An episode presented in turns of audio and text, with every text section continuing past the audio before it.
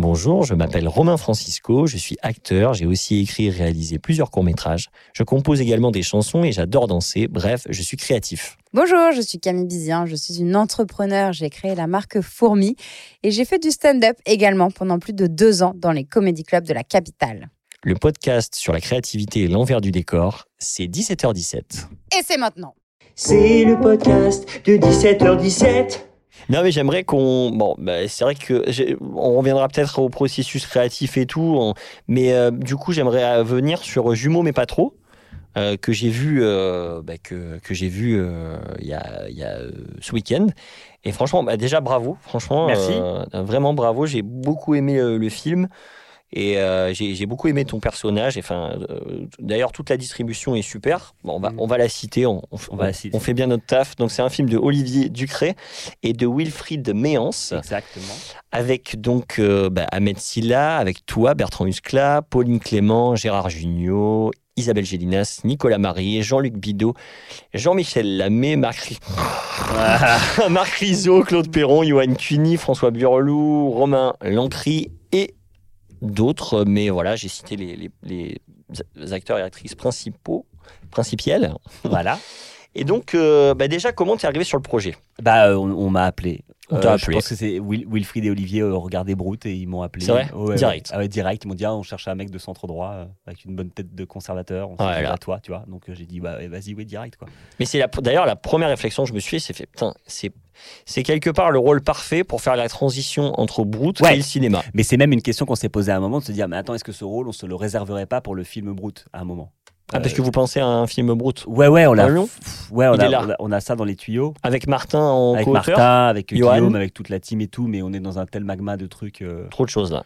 Ouais, à la fois trop de choses et pas assez, et en même temps tout va bien. Mais euh, c'est C'est que, le paradoxe. Hein. bon résumé. en gros, les- tous les épisodes que j'ai jetés de Brute, il ferait, c'est les huit épisodes, il ferait huit films formidables. Donc l'un dans l'autre, c'est des trucs quand même qu'on va réutiliser. Et en fait, c'est parce que ça ferait des films formidables que ça ferait pas des séries cool. Donc tout va. c'est Ok, ok, ok. tout- tout- en fait, ils, vont, fait. ils, ils- ils trouvent leur format. Et c'est le moment où tu prends euh, la- l'adaptateur de la micro SD dans la main et tu l'as fait montre, C'est parce que ça signifie le psy dirait quelque chose, tu vois. Mais, euh, mais il est vrai qu'on s'était posé cette question et moi en fait très vite j'ai dit bah non en fait je m'en fous parce que si jamais on fait un film brut ce sera dans 4 ans minimum et en fait j'ai envie de jouer et puis le scénario est cool et puis il y a Ahmed Silla ouais. et puis tout ça donc après assez vite j'ai dit non je m'en fous On y va, Et quoi. puis au pire on le refera et ce sera un autre truc et je sais pas quoi tu vois donc euh, non non j'y suis allé euh, Donc, suis allé gaiement. proposition directe. euh, qui- proposition directe ferme pour le où tu te dis tiens on a pas de casting quoi Mais tu te rends compte quand même, c'est c'est un rêve. Enfin, ah ouais ouais c'est un rêve c'est un C'est rêve un rêve. C'est Moi, un rêve. je veux dire, euh, bah, quand ça m'arrivera, euh, je me dirai, putain, comme Bertrand à cette époque, quoi. Un- non, non, un- si tu dis c'est un rêve et et il y avait sincèrement une, une, une, une vraie recherche à un moment de notoriété quand même avec Brute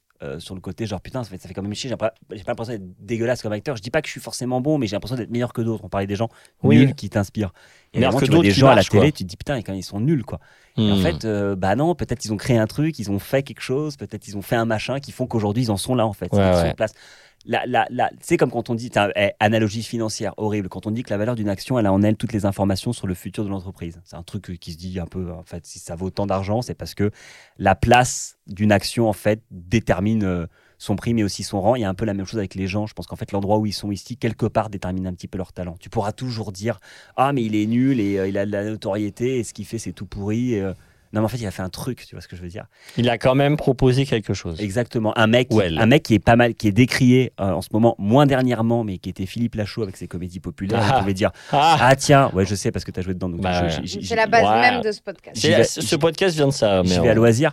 euh, où tu vois effectivement le mec pouvait être décrié en mode genre Euh, putain euh, ah c'est ça la comédie euh, c'est pas ouf et je sais pas quoi ok n'empêche il fait ses trucs sa place. Et sa notoriété et son endroit en fait montre que l'endroit où il est sa, sa valeur donne des informations sur son talent en fait. Il y a un vrai talent d'être là. Si ta grille de lecture c'est ah non moi je veux que des gens euh, je veux que euh, des comédies à la dîner de con et tout bon bah oui si c'est ça ta grille de lecture peut-être qu'il est mais sur son autre grille de lecture de succès et- et Ouais, ben, en fait, lui, ça il est parfaitement à- mais des- dans sa case, à sa place. Il... Et il se renouvelle dedans. place, et, ouais, et ouais. le dernier Alibi a eu plutôt les honneurs de la critique comparé à ce qu'il pouvait faire avant. Euh, ça, a- il y a quand même une Ouais, ouais, réhabi- ouais, ouais. réhabilitation de Philippe Lachaud en mode genre Réalibi.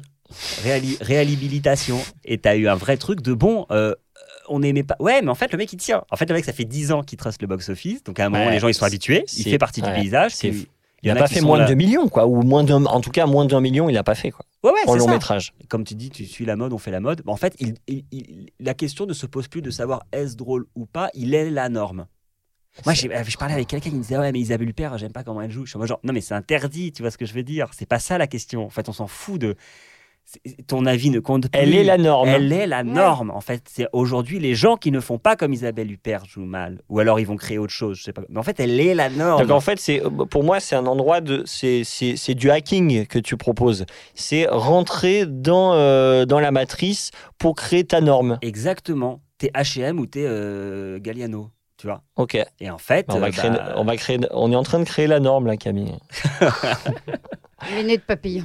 La, spiritualité dans truc. la créativité. c'est un- vrai truc, ça. Mais euh, parce qu'il y a aussi ce truc, euh, ouais, il y a- il y, a des potes qui me disent ouais, mais attends, c'est pas parce que ça marche que, euh, enfin non en fait, non, j'entends pas cet argument. Mais voilà, Et ils disent juste non, tes potes. Bah, bah Non, non, mais en Bah, plus- Change de pote. Ouais, bah voilà. non, mais en plus c'est des gens brillants qui écrivent, etc. Mais euh, ça, que ça rend fou parce que justement ça passe pas forcément par leur prisme.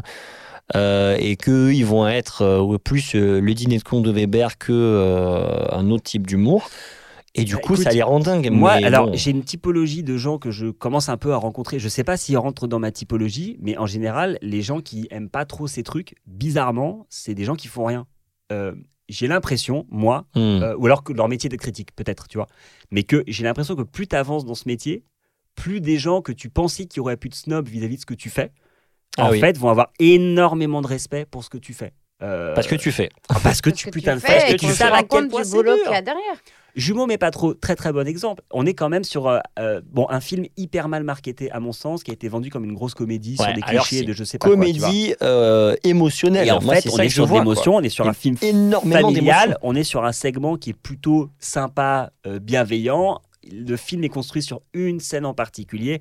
Il y a un petit tour de force dramaturgique hyper bien géré des réalisateurs Hmm. sur une thématique qui est euh, plutôt large par rapport à ce que moi je pourrais faire vis-à-vis de Brute. C'est-à-dire que Tu peux dire le ouais, le point de départ euh, en tant que fan de Brute, si tu vas voir Jumeaux mais pas trop, peut-être que tu peux me dire euh, on s'attendait à autre chose de toi, tu vois. Hmm. Et moi, mon point de vue, c'est j'ai envie d'aller un petit peu vers autre chose parce que je veux pas non plus être cornaqué juste dans euh, je vais faire rire les gens qui écoutent France Inter. Oui, tu, tu veux sortir de ta chapelle aussi, quoi. Et puis j'ai envie d'aller jouer, et puis c'est trop bien de jouer en fait, peu importe, Bah ouais. même si c'est c'est trop bien en fait. Et ce qui est fou, c'est qu'une fois que j'ai fait ce film, là où j'ai l'impression que j'avais des petites peurs de me dire ah mais en fait peut-être les gens du milieu de, des Césars ils Vont me dire euh, euh, je sais pas quoi. Et là en fait très vite tu reçois plein de messages des gens du milieu qui te disent trop bien mec, Euh, bravo, putain je l'ai vu c'est cool, Ouais, et puis tu Euh, vois dans autre chose. je suis allé le voir et tout, ouais. et le public. Et en fait, t'as plein de gens. Alors, t'en as peut-être deux, trois qui vont dire Ah putain, euh, on l'attendait pas là-dedans. Mais en fait, la majorité des gens qui sont dans le truc, ils savent à quel point c'est dur. Et te disent Hmm. Putain, well done. Donc en fait, il y a plus de bienveillance que ce à quoi on pourrait s'attendre Ah, au final. Pour moi, de ce que En je suis cas, en là, train de de- vivre, je trouve que là, le- de l'extérieur, c'est des trucs qui sont abs- absolument. euh, c'est très dur, très froid et les gens sont méchants parce qu'en fait, je pense qu'il y a surtout beaucoup de business. Mais dans les relations interpersonnelles, tu as une espèce de, de, de, de- de respect, mais de ouf. Mais je vois, et aussi peut-être parce que je vieillis, tu vois, mais des trucs, moi j'étais très en colère quand quand j'étais jeune, contre des arts euh, qui auraient été trop populaires en mode genre. Ah, en fait, euh, c'est nul parce que je sais pas quoi. Et en fait, il y a un moment, je commence à avoir un regard un peu plus apaisé où j'arrive à trouver le bon dans les trucs qui se passent et du talent dans des trucs qui sont pas forcément ma cam. Donc tu t'ouvres en fait. Il y a une, c'est une ouverture d'esprit. Ouais, et puis parfois, je peux te dire, je, je, je, je vais pas aimer pour autant, mais à aucun moment je vais dire euh, c'est de la grosse merde ou je sais pas quoi. tu vas vois. respecter. Ouais, j'essaie de le dire ça. Après, j'ai un biais aussi, bien sûr, qui en général, je vais moins respecter les choses qui sont proches de ce que je fais. Euh, Mm. Par euh, jalousie, par euh, plein de trucs, qui- ou parce qu'il faut pas exact. C'est comme, tu sais, euh, la gauche qui se fout sur la gueule parce qu'on pense pas exactement pareil, tu vois. Mm. J'avais pas la même, chose sur le podcast de Rosa, du genre, ah, dans quelle mesure est-ce que euh, ton féminisme n'est pas le même féminisme Oui, que oui. moi? Dans quelle mesure est-ce que toi, en tant que féministe qui refuse la cause Oui, trans, oui. fait que. Et du coup, tu as Alors- des espèces de guerres de chapelle où ça se tire dans les pattes en permanence Ouais, de gens qui, a priori, Alors que c'est eux les plus D'accord, a priori. ils s'entendent globalement un peu sur les trucs, Mais, mais, ça va pinailler sur des détails. Ouais, mais attends. exactement. euh, Enfin, je prends l'exemple du féminisme, ça peut être les communistes et les, les filles, je sais pas quoi, sur euh, l'écologie. un- Enfin, tous ces Mm. trucs, en fait, où ça se fout sur la gueule de ouf. J'ai parfois moi-même, je suis euh, victime de ce biais-là, où des mecs qui font à peu près la même chose, genre, genre bah, bah, c'est nul, tu vois. Bah non, c'est tout pourri, c'est pas comme ça qu'il Mm. fallait faire, tu vois. Et ça, ouais, et ça, faut le corriger en vrai. Et comment tu as travaillé ton personnage? Est-ce que tu peux un peu nous, nous raconter, nous pitcher très rapidement euh, C'est hyper rapide. C'était surtout, en fait, le, le- le personnage de politique, je l'avais un peu. Donc, euh, Ouais, il était là. ton, on revient à ton C'est mon clown. clown encore une fois, donc, Donc c'est ok. Non, ce qui était compliqué, c'est de travailler la relation avec Ahmed, Euh, parce que moi je le, je le connais pas. Et recontexte. par- Excuse-moi, je, je me permets de te. Est-ce que tu peux recontextualiser ton personnage du coup euh, C'est un, un, un homme politique, donc je l'ai dit de centre, dro- centre droit, parachuté dans la circonscription d'Angoulême pour les législatives. Euh, et qui euh, va apprendre qu'il a un frère jumeau euh, de couleur différente, un frère jumeau noir. Ok. Donc il va apprendre. Joué par euh, Joué par Ahmed Silla. Et en fait, ils vont se rencontrer. Euh, et en fait, ce qui était le truc le plus important à construire, c'était la relation avec Ahmed, parce que moi, je le, je le connaissais pas, tu vois. Ouais. Et en fait, on devait quand même trouver à la fois un truc de défiance et de complicité. Et ça, c'est assez drôle parce que tu te rends assez vite compte, du moins à mon sens, étant un bébé acteur de cinéma, que malgré tout le talent d'acteur, si t'as pas la bonne relation de travail, je pense que j'aurais été incapable de le faire. Euh, je pense que je peux pas être, tu vois, Charlie Theron et Tom Hardy sur Mad Max Fury Road. euh, on- Ils, ils on pouvaient pas se bérer Vraiment? Je, je Ah, ils se savais sont pas. pas croisés. Moi, j'ai tourné avec euh, l'équipe de tournage de Mad Max Fury Road. J'adore cette phrase. Non. Un petit Ah ouais, temps. si-. Attends, attends, pardon. Refais-la, refais-la. Non, je vais vous dire la suite de la phrase et c'est décevant. J'ai tourné avec l'équipe de tournage de Mad Max Fury Road pour une pub orange. Euh, Bah, si, Ça bien, passe bien avec là. mais c'était en Australie, donc c'était quand même cool. Ah, putain, et c'est et bon, il me racontait, il disait que c'était l'enfer. Ah ouais il, elle, il la détestait, tout le monde, toute l'équipe la détestait, tu vois. Et en fait, ils ne se sont pas croisés, mais euh, après, dans le film, bon, après, c'est pas non plus un grand film d'amour, mais, Ouais. euh, mais quand même, euh, je, je- je- Ah ouais. la relation de travail avec mon, mon- mon co-acteur, en fait, elle était primordiale pour moi. Et là-dessus, vraiment, c'est tout est à mettre au crédit d'Ahmed qui a vraiment créé une relation de boulot, euh, mais hyper agréable, vrai apaisée. Ouais, ouais, enfin, c'était. euh, Et comment il a fait ça? Euh, il a fait ça, je l'avais croisé dans une projo et il m'a accueilli dans un geste. On parle de la corporalité, Ahmed, il est hyper fort pour ça en fait. Il est très physique. il m'a accueilli, il, il a fait le signe des, des bras ouverts. Il a fait un signe d'ouverture. Je me Ouais. souviens tout le temps de ça en fait. Je lui ai dit Salut mec, c'est moi, on va jouer ensemble. Ah, moi j'étais un, bam. un peu courbé, gêné, en mode genre, euh, parce Ouais. que c'est ma corporalité de base, hein et lui, il a fait un geste d'ouverture des, des bras en mode Ah, salut, content de te rencontrer. Et juste ce geste, il fait genre Ok. Wow. Et après, vite après, il m'a vraiment intégré dans les questionnements. On a fait beaucoup de répètes. Ah ouais Et en fait, très vite, on est arrivé. Je me souviens qu'on a pingé, on s'est rencontrés sur une, une impro qu'on a faite euh, où en fait, on s'est mis à délirer euh, sur euh, le, le- Natacha Saint-Pierre Non? non, sur le terme de temps de sociétaire. Ah. Fait des répétitions et à un moment, j'utilise le terme, bah, putain, j'ai pris un temps de sociétaire, Mhm. qui est un truc pour les théâtreux, qui est le temps de sociétaire de comédie française, qui est vraiment un mot euh, très hyper bourgeois de théâtre pour dire que tu prends trop de temps entre deux répliques. Lui, ça l'a fait délirer en mode genre temps de sociétaire. Mais c'est quoi en fait ce truc? Ah, il connaissait pas le, le concept Ouais, euh. enfin, Bah, c'était comme. peu de gens, compliqué, tu vois. Non, non, mais c'est vrai que nous, ouais, pardon, Et en fait, on s'est mis à délirer dessus, à mettre, mettre des, à mettre des temps de sociétaire partout. Euh, et donc, on faisait, et avec les réals qui À étaient plomber les scènes. bon enfant pour euh, Mm. nous laisser déconner. Et je me souviens qu'on prenait des temps de sociétaire. Et pendant qu'on faisait des temps de sociétaire, on jouait chacun un régisseur qui changeait les piles du micro à la cheville pour des trucs comme ça. Enfin bref, on était parti hyper loin dans les impros. Et je me souviens qu'on a pleuré de rire alors qu'on se connaissait à peine. Ah ouais. Et en fait, il m'a remis dans un état de jeu un peu enfant. Moi, avec Brut, il se trouve que je suis un peu capitaine de bateau. Donc en réalité, je à la fois le roi et le fou du roi. C'est-à-dire que je Mmh. suis dans le cadre, j'écris, bon, je réalise pas, mais je suis. Mais quand chier, même, je euh, produis. beaucoup je- dans la. Ouais. suis- Donc en fait, je dois être hyper carré. Et quand on dit action, Eh, je dois faire le foufou. Et en fait, ça, c'est. C'est la récré, là, pour toi. C'est pas la récré, c'est que c'est un peu angoissant en fait. Parce que tu, Ah. t'es- un, un- un fou euh, n'a de sens que dans un cadre. Moi, j'adore, euh, pour être un chien dans un jeu, dans un jeu de quilles, faut que quelqu'un ait posé les quilles, tu vois ce que je veux dire Et c'est pas le chien qui pose les quilles. Donc en fait, il a un truc où je trouve ça très drôle quand c'est euh, Thierry Ardisson qui anime, c'est Baffy qui fait le sniper. C'est pas Ardisson qui va tout faire, et les Ouais. blagues et les je sais pas quoi, tu vois. Oui, là, dans Jumeaux et pas trop, t'avais juste à jouer. J'avais juste à jouer, donc je suis redevenu un enfant en fait sur un plateau de tournage. Et Amel vraiment m'a ramené à cet état-là parce que lui, il a vraiment ce rapport au fantin au plateau. Il est là pour jouer, pour rigoler, pour s'amuser. S'il se fait se chier, c'est sent. nul, il n'y a pas d'enthousiasme. Ça se vraiment sent. un truc qu'il est. C'est une très grosse force qu'il a. hein. Ah ouais, ouais, ouais. Ah, c'est une, une, très très grande. Et je me souviens Dans le jeu, dans le plaisir. euh, mais surtout la manière qu'il a de le faire. C'est-à-dire que je, je me souviens d'un jour où moi, premier jour de tournage, il se trouve qu'Ahmed a le Covid, donc on, on change tout, Oh, le, tout le premier jour de tournage pour les réalisateurs, premier film, premier jour, enfin c'est l'enfer. Le producteur en mode bon bah super, 200 000 balles de brûlées, enfin vraiment c'est beaucoup d'argent qui part, tu vois. Et en fait, il réorganise le plan de travail pour me faire tourner avant. Donc c'est moi qui ouvre le tournage en fait. Moi Oh, j'étais plus à l'aise avec ce- le fait que ce soit Ahmed, parce que le film est autour de lui, créé pour lui, écrit pour lui, les financiers viennent pour lui. Il y a vraiment un côté genre moi je me sens pas hyper à ma place d'ouvrir le film. Euh, pas vis-à-vis de lui, hein. lui, je- ils s'en. Il- qui- N'importe qui ouvre le Mais film. pour toi et pour moi, en mode genre, j'ai un problème de place encore. Je suis très euh, carré Il- et que quand je vais au mauvais étage du festival de Cannes, et ben je, on le reproche, tu vois. Ok, ok. Donc j'arrive, j'ouvre le film et c'est le premier jour de tournage. euh, donc chacun des membres de l'équipe prend sa place. Hmm. Donc ta, ta, on fait ça, on fait ça, on fait ça, on Eh ça. oui. Et on a un premier assistant extraordinaire. Ah ouais Comment il s'appelle Dylan, euh, ah, je vais pas avoir son nom, MacLeod, je sais pas quoi, il, il- Dylan. est irlandais. T'es avec nous. Et super, super fort. Euh, mais premier jour, lui, bah, il marque sa place, tu vois. Donc en fait, il y a un Hmm. truc de Son autorité. carré, autorité, on rentre dans le temps et tout, je sais pas quoi. Il y a un vrai ton à donner. Et moi, quand il dit chute, vraiment, je me tais en mode genre, euh, Ok. vraiment. euh, Et je sais qu'il y a Joséphine Dry sur le plateau. Euh, actrice Joséphine Dry qu'on aime tous et qu'on salue, que tu connais pas vu ton air. euh, à Ouais, attends, mais. Euh, qui a joué dans Planqueur, euh, Oui, oui, qui joue. euh, Mais- qui a joué dans. euh, Non, je suis déstabilisé parce que je l'ai- je l'ai pas cité. Non, elle fait un petit passage dans le Ah, film putain, euh, pardon. au début. En fait, sur le premier pardon. jour, elle- pardon, excuse-moi, elle Oh, était je suis déstabilisé. Pardon. Joséphine. Et on se met à parler et, euh, et, un- et le premier assistant arrête pas de faire chut, chut, chut. Vraiment, faut garder le silence sur le plateau, tu vois. Et à un moment, Joséphine, elle me regarde hyper énervée. Ah, mais oui, genre- celle qui fait euh, euh, CNews Ouais, c'est ça. avec toi. Et elle, ça. elle avait joué dans la comédie musicale, euh, dans euh, The, The Vote. Ouais, c'est ça. Ah, voilà, pardon. Ouais, c'est ça. En plus, je l'ai vraiment Et reconnu. donc, du coup, elle me regarde, elle me dit en mode, mais en fait, c'est pas possible de dire chute comme ça en permanence. Et moi, je suis en mode, bah, si, quand même, il faut du silence sur le plateau, tu vois. Et elle est en mode, genre, Ah, ouais, mais en dit fait, elle me dit, et je trouve ça hyper juste, mais c'est compliqué pour un acteur de, à qui tu dois déduire de se taire. Et dès que c'est action, ça y est, Ouais. vocalement, il doit tromper. C'est en fait- l'inconscient, ça, ça imprime l'inconscient, En le fait, chute. elle dit, mais même sur le travail de l'instrument, moi, je la connais pas, la résonance de la salle. Je la connais pas, la résonance. Je la connais pas, ma résonance des mots sur toi, en fait. J'ai besoin de te parler, de rigoler, de te prendre la main. J'ai besoin, en fait, D'être de, j'ai décontracté. besoin de faire mes gammes, en fait. Euh, Ouais. besoin de m'accorder. Et Et, oui. en fait, c'est pas tu, on se tait, et action, bah, bah, on est géniaux. Et puis Ouais, on se ouais. tait, tu vois ce que je veux dire. J'ai- j'ai- T'as besoin de se chauffer, en fait. Ouais, et si c'est juste avant qu'il y a des figures et tout, enfin, je m'adapte, mais là en mode, pardon en fait. Et en fait, je me dis, putain, on est dans un cas, les cas, les meilleurs cas dans la vie où tout le monde a raison. Le- la première race, il a raison de se taire, et Joséphine Ray, il a raison. de-.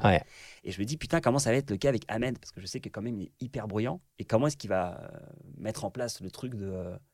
Et Ahmed arrive 4-5 jours plus tard. Moi, je suis dans une chambre en haut, dans la rue à Angoulême. Il tourne en bas. Je suis arrivé tôt le matin, mais on a changé l'ordre des scènes. Je vais tourner l'après-midi. Je passe une matinée dans la chambre. Et là, j'entends dans la rue hurler. Et des gens rire. Je vais à la fenêtre, je vois que tous les gens dans la rue passent. Vraiment des habitants d'Angoulême qui se disent c'est quoi ce bordel? Et je vois Ahmed qui fait un numéro dans la rue en mode genre mais genre Numéro. ah, mais pour les gens, quoi. trop fort.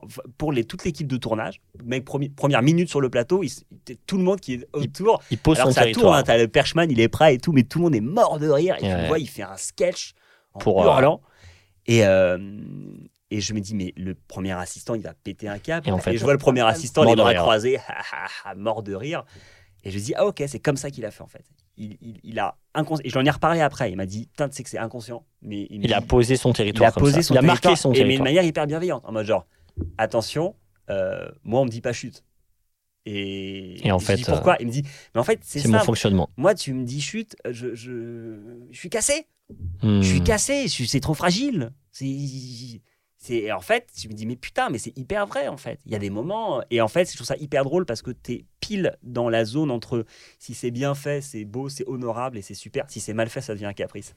Et cette notion de caprice au cinéma je la trouve hyper intéressante. Oh c'est un caprice il lui faut ça il lui faut ça il lui faut ça. Ah, bah ouais mais en fait on crée des monstres de cinéma et euh, allez on va prendre des exemples américains mais j'imagine qu'effectivement euh, j'en sais rien un, un Billy Bob Thornton euh, j'en sais foutrement rien. Si tu ne donnes pas de l'eau minérale Fidji il pète un câble. Mais c'est parce que c'est un monstre et que si tu casses l'humeur d'un type qui est devenu un monstre de- et de cinéma et pourquoi pas aussi dans sa vie de tous les jours vraiment je dis au hasard hein, ça va pour être Scarlett Mm. Johansson et ben en fait tu construis toi-même des monstres parce que tu es à leurs pieds. Mais à un moment tu si tu casses le caprice ton film il est raté.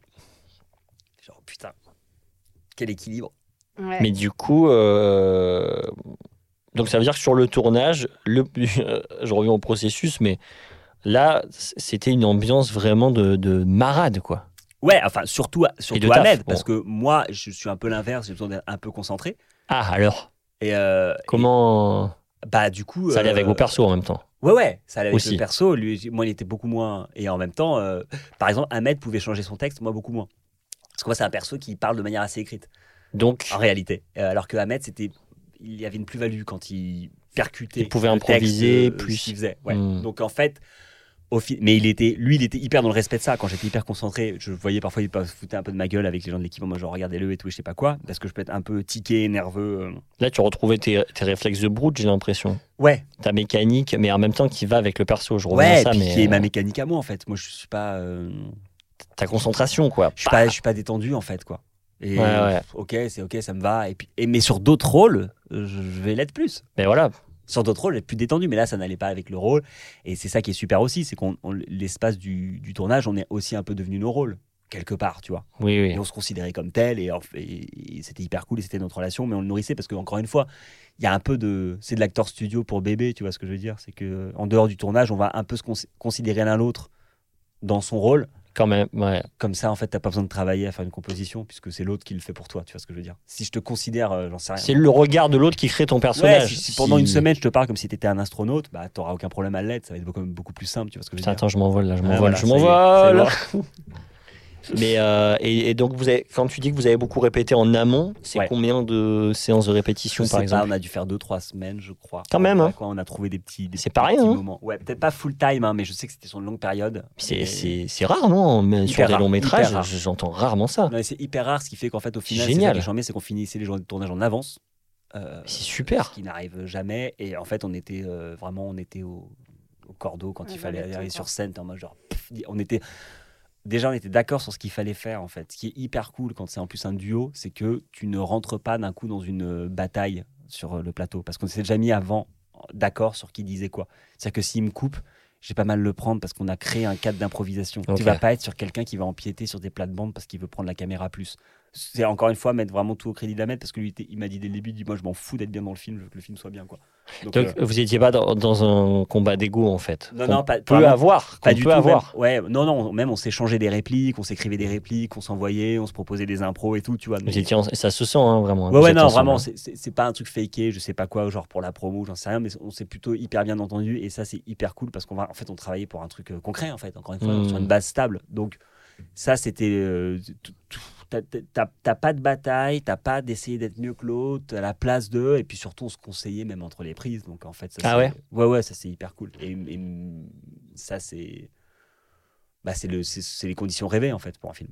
Et les réals, euh, du coup, euh, comment vous avez bossé avec eux? Les réals, en fait, t'en as un, Olivier Ducré, lui, il avait écrit euh, le film Ascension avec Ahmed. Ah ok, Euh, avec Alice Belaïdi aussi. avait-. Voilà. Et il avait écrit pas mal de. Il a co-réalisé des courts-métrages avec Wilfried Mérance. Et en fait, assez vite sur le plateau, l'un se définit comme un scénariste qui réalise et l'autre comme un, comme, un, comme un réalisateur qui écrit. D'accord. Donc en fait, le réalisateur qui écrit, c'est Wilfried. Le scénariste qui réalise, c'est Olivier. Donc en fait, très très vite, t'en as un qui était plus à gérer le cadre et l'autre le, le texte. En fait, il y a des Ah pas un truc, euh, c'est euh, c'est- parfois quand il manquait un mot, on Putain, il manque à faire passer un truc et tu viens avec lui. Donc ça se complète, ils se Et en fait, vraiment. Avoir un auteur sur le plateau, mais alors ça. pff, Mais c'est ce qu'ils Tu font, connais euh, très bien ça. ce font. Ouais, ouais, mais c'est ce qu'ils font un peu aux États-Unis et tout. En fait, c'est trop bien, tu vois. Je crois qu'il y avait dans Mes pires voisins, là, avec Seth- Rogen et Zac Efron. Je crois qu'ils Ouais. racontaient le tournage où en fait, ils avaient trois auteurs derrière le combo qui sont toute la journée, ils sont derrière en train de regarder, ils te trouvent des vannes, quoi. Et en Mais fait, ils viennent te voir, en mode, eh, dis ça, eh, dis ça, Mais eh, ça dis fait penser à Friends. Ouais, Friends, ça. ils travaillent c'était comme ça. ouais. Ils travaillent énormément, ils Ouais. rechangeaient, ils demandaient au public. euh, Bah, si ça rigolait pas dans le public, Ouais. Bah ouais. Et on Et est dans le pro- on est dans le dans questionnement permanent. Qu'est-ce que c'est beau, ça. Ça j'adore. Qu'est-ce que c'est beau. C'est.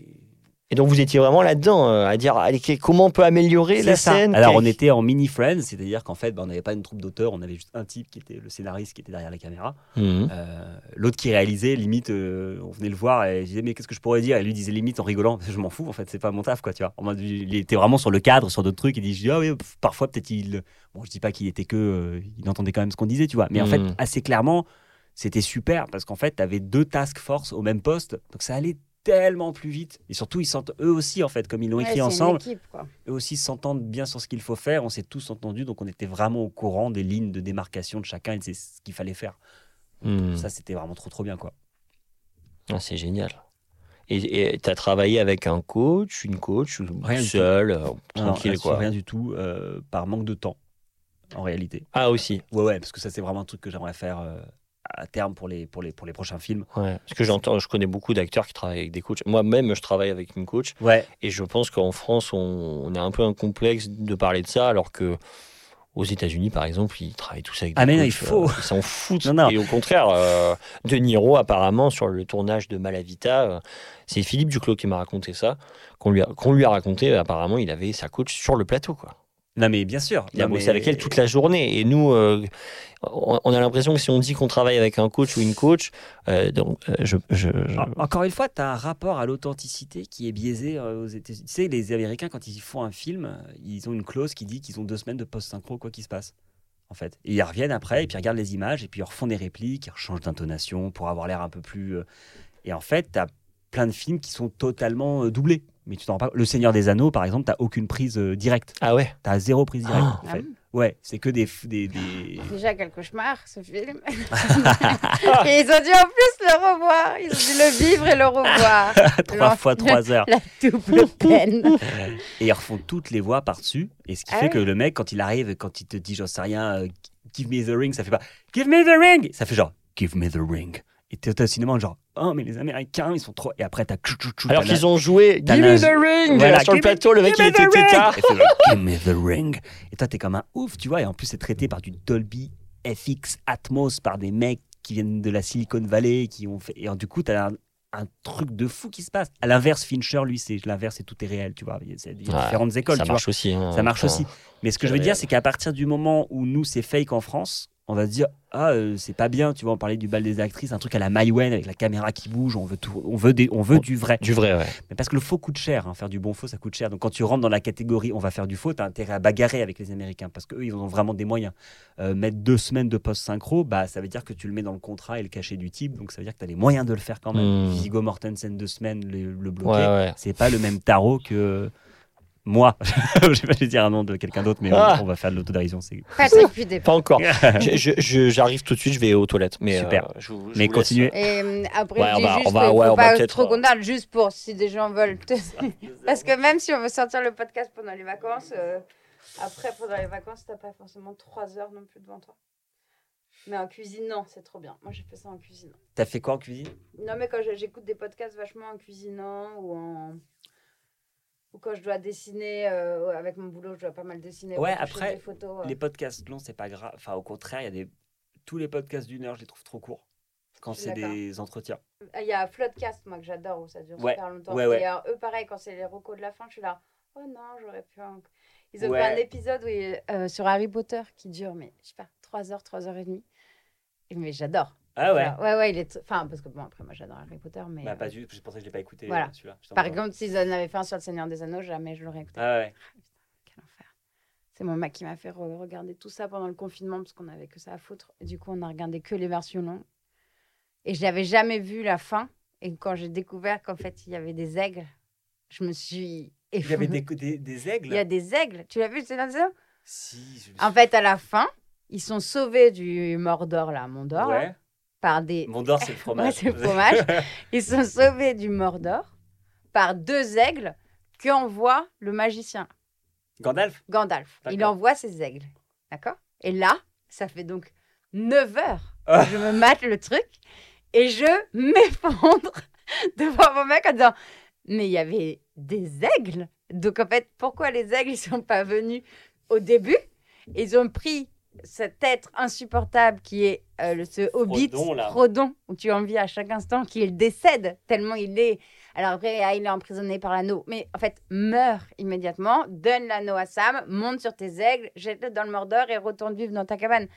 Et le- ça peut faire un très joli film d'une heure trente. Alors, euh, que répondre à ça? Euh, Non, mais j'ai- je, non. je suis. Non, non, de mon point de vue, j'avais pas les mêmes attentes. Bah, Je dis pas que j'ai aimé, hein. c'est pas du tout mon film de chevet ni rien, mais moi j'avais beaucoup euh, aimé les bouquins, Mais oui, non, mais je donc je m'en a- foutais de la fin.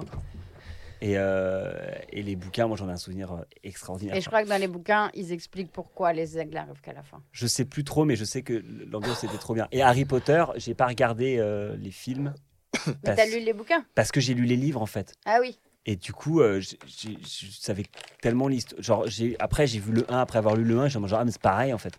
Ah oui, oui, c'est pareil. Mais bon, moi, après, j'ai lu tous les bouquins plusieurs fois et du coup, j'ai quand même regardé les films parce que ça me met dans le. Mais d'abord, t'as lu les livres ou d'abord Ah, j'ai d'abord films lu les livres. Ouais, mais parce que, d'accord. euh, enfin, je sais pas, je pense qu'on a à peu près la même génération. Les livres sont sortis, moi, avant. Bien sûr. Je pense que les films ont dû commencer à sortir. Moi, il y avait premier jour, le livre sortait, je l'avais fini le lendemain. Ah Enfin, bah, moi aussi. Ouais, très bien. Une fois, je l'ai même volé à mon frère qu'il avait eu à Noël avant moi, mais il devait finir un bouquin de l'école. Je lui vole. Et j'avoue, j'ai fait un énorme coup de pute. J'ai dit, si je sais pas, il m'a fait chier sur un truc, et j'ai dit, bah, si c'est ça, Dumbledore, mort. Moi aussi, je l'ai tagué sur une table à la fac. Ah là là. En énorme. Dumbledore Et meurt. j'ai Et là, frère- tout le, monde a, tout le monde a tagué. Connard, fils de pute. J'ai vu mon frère s'effondrer. Qu'est-ce qu'il y a? On enregistre en multipiste. Ah bah c'est pas grave. Ouais. Tu m'as fait trop peur, j'ai cru mais que t'allais me dire on n'a pas enregistré, je me serais effondrée non. sur le sol. Mais on a enregistré, mais en fait, ça. bah, après, pour au montage, ça sera mieux, eh ben, mais c'est euh, en termes de poids, c'est l'horreur. hein. Ça va être l'horreur là. Ouais, c'est pas pas grave. grave. C'est ça. Bon, est-ce que vous voulez qu'on fasse euh, les anecdotes Ouais, anecdote, une dernière anecdote. question tu veux faire une... Euh, non, mais euh, ouais, anecdote, euh, ça, ça fait aussi partie du podcast de, de demander, enfin, vraiment, si tu as une anecdote, ou plusieurs d'ailleurs, de, de galère, quoi, de, de, de moments galères, soit de tournage galère, de casting galère. C'est c'est l'idée, Moi, c'est de. Il y a, il y a le- un moment hyper. euh, c'est pas galère, mais je, je- qui est un peu comme ça que je, je fonctionne. Enfin, ça a été un vrai, euh, un vrai changement dans, dans ma vie. Enfin, c'est le moment en fait où je passe le conservatoire pour, euh, pour la première fois. Euh, on est en 2007 et je le passe euh, pour intégrer la promo 2008. Je, je fais à l'époque deux mois. Ça fait deux mois que je fais du théâtre, deux trois mois. En fait, j'ai été sorti de mes cours de de sciences politiques à la fac par une pote qui s'appelle Tamara, qui me dit, qui voit que je fais des présentations en public à la fac et que je fais marrer les gens et qui me dit pourquoi tu fais pas du théâtre quoi? Et euh, elle me casse la tête, elle me pose la question vraiment toutes les semaines quoi, pendant deux ans, trois ans et un, un jour elle Ah me ouais. dit mais pourquoi en fait? Et je lui dis bah en fait j'ai peur de trop aimer ça et que ça va devenir problématique quoi. Et elle me répond c'est la pire réponse que tu pouvais me donner. Et elle s'est mise à me poser la question tous les deux jours. Quand est-ce que tu vas à mon cours de théâtre? Quand est-ce que tu vas à mon cours de théâtre? Quand est-ce que tu vas à mon cours Ah de théâtre? Quand est-ce que tu vas à mon cours de théâtre? Et à un moment, je dis, bon, bah ok, j'y vais. Et je vais à son cours de théâtre.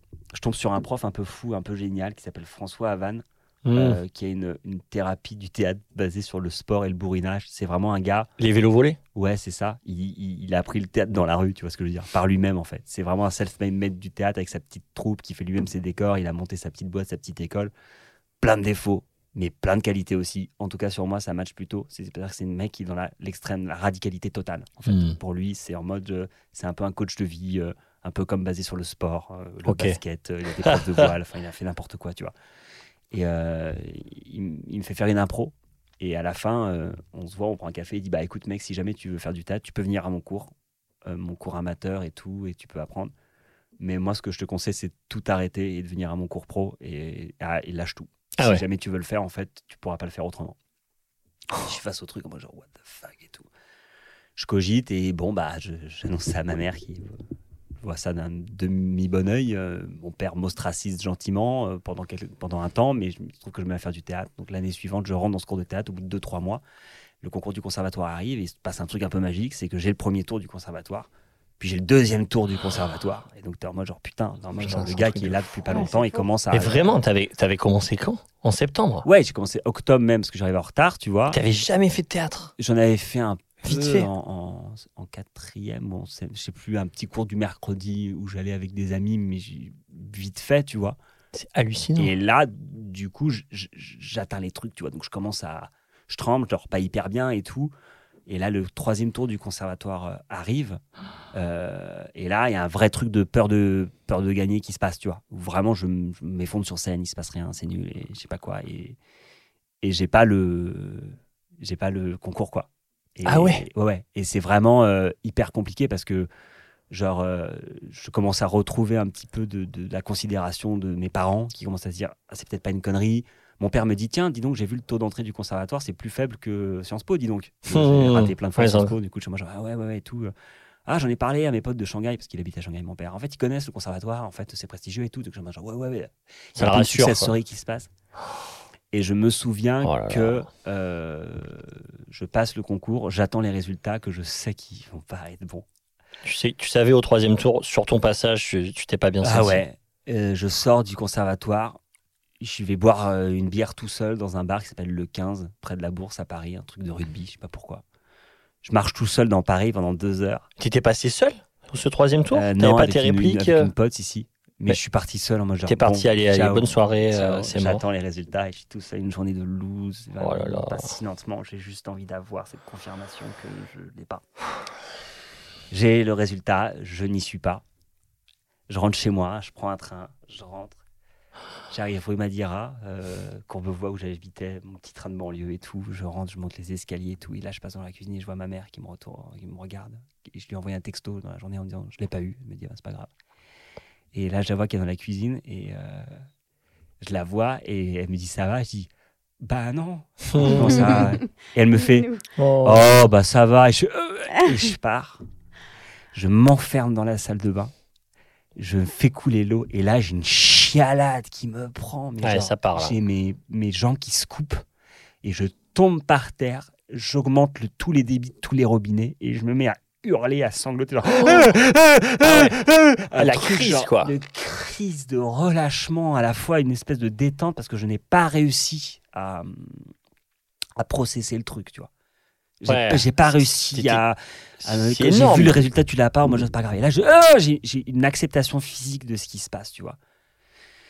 Et euh, je sors de là, ça va beaucoup mieux. Et du coup, euh, j'avais dit. euh, Ça me rappelle mon passage en masque. Ouais, c'est ça.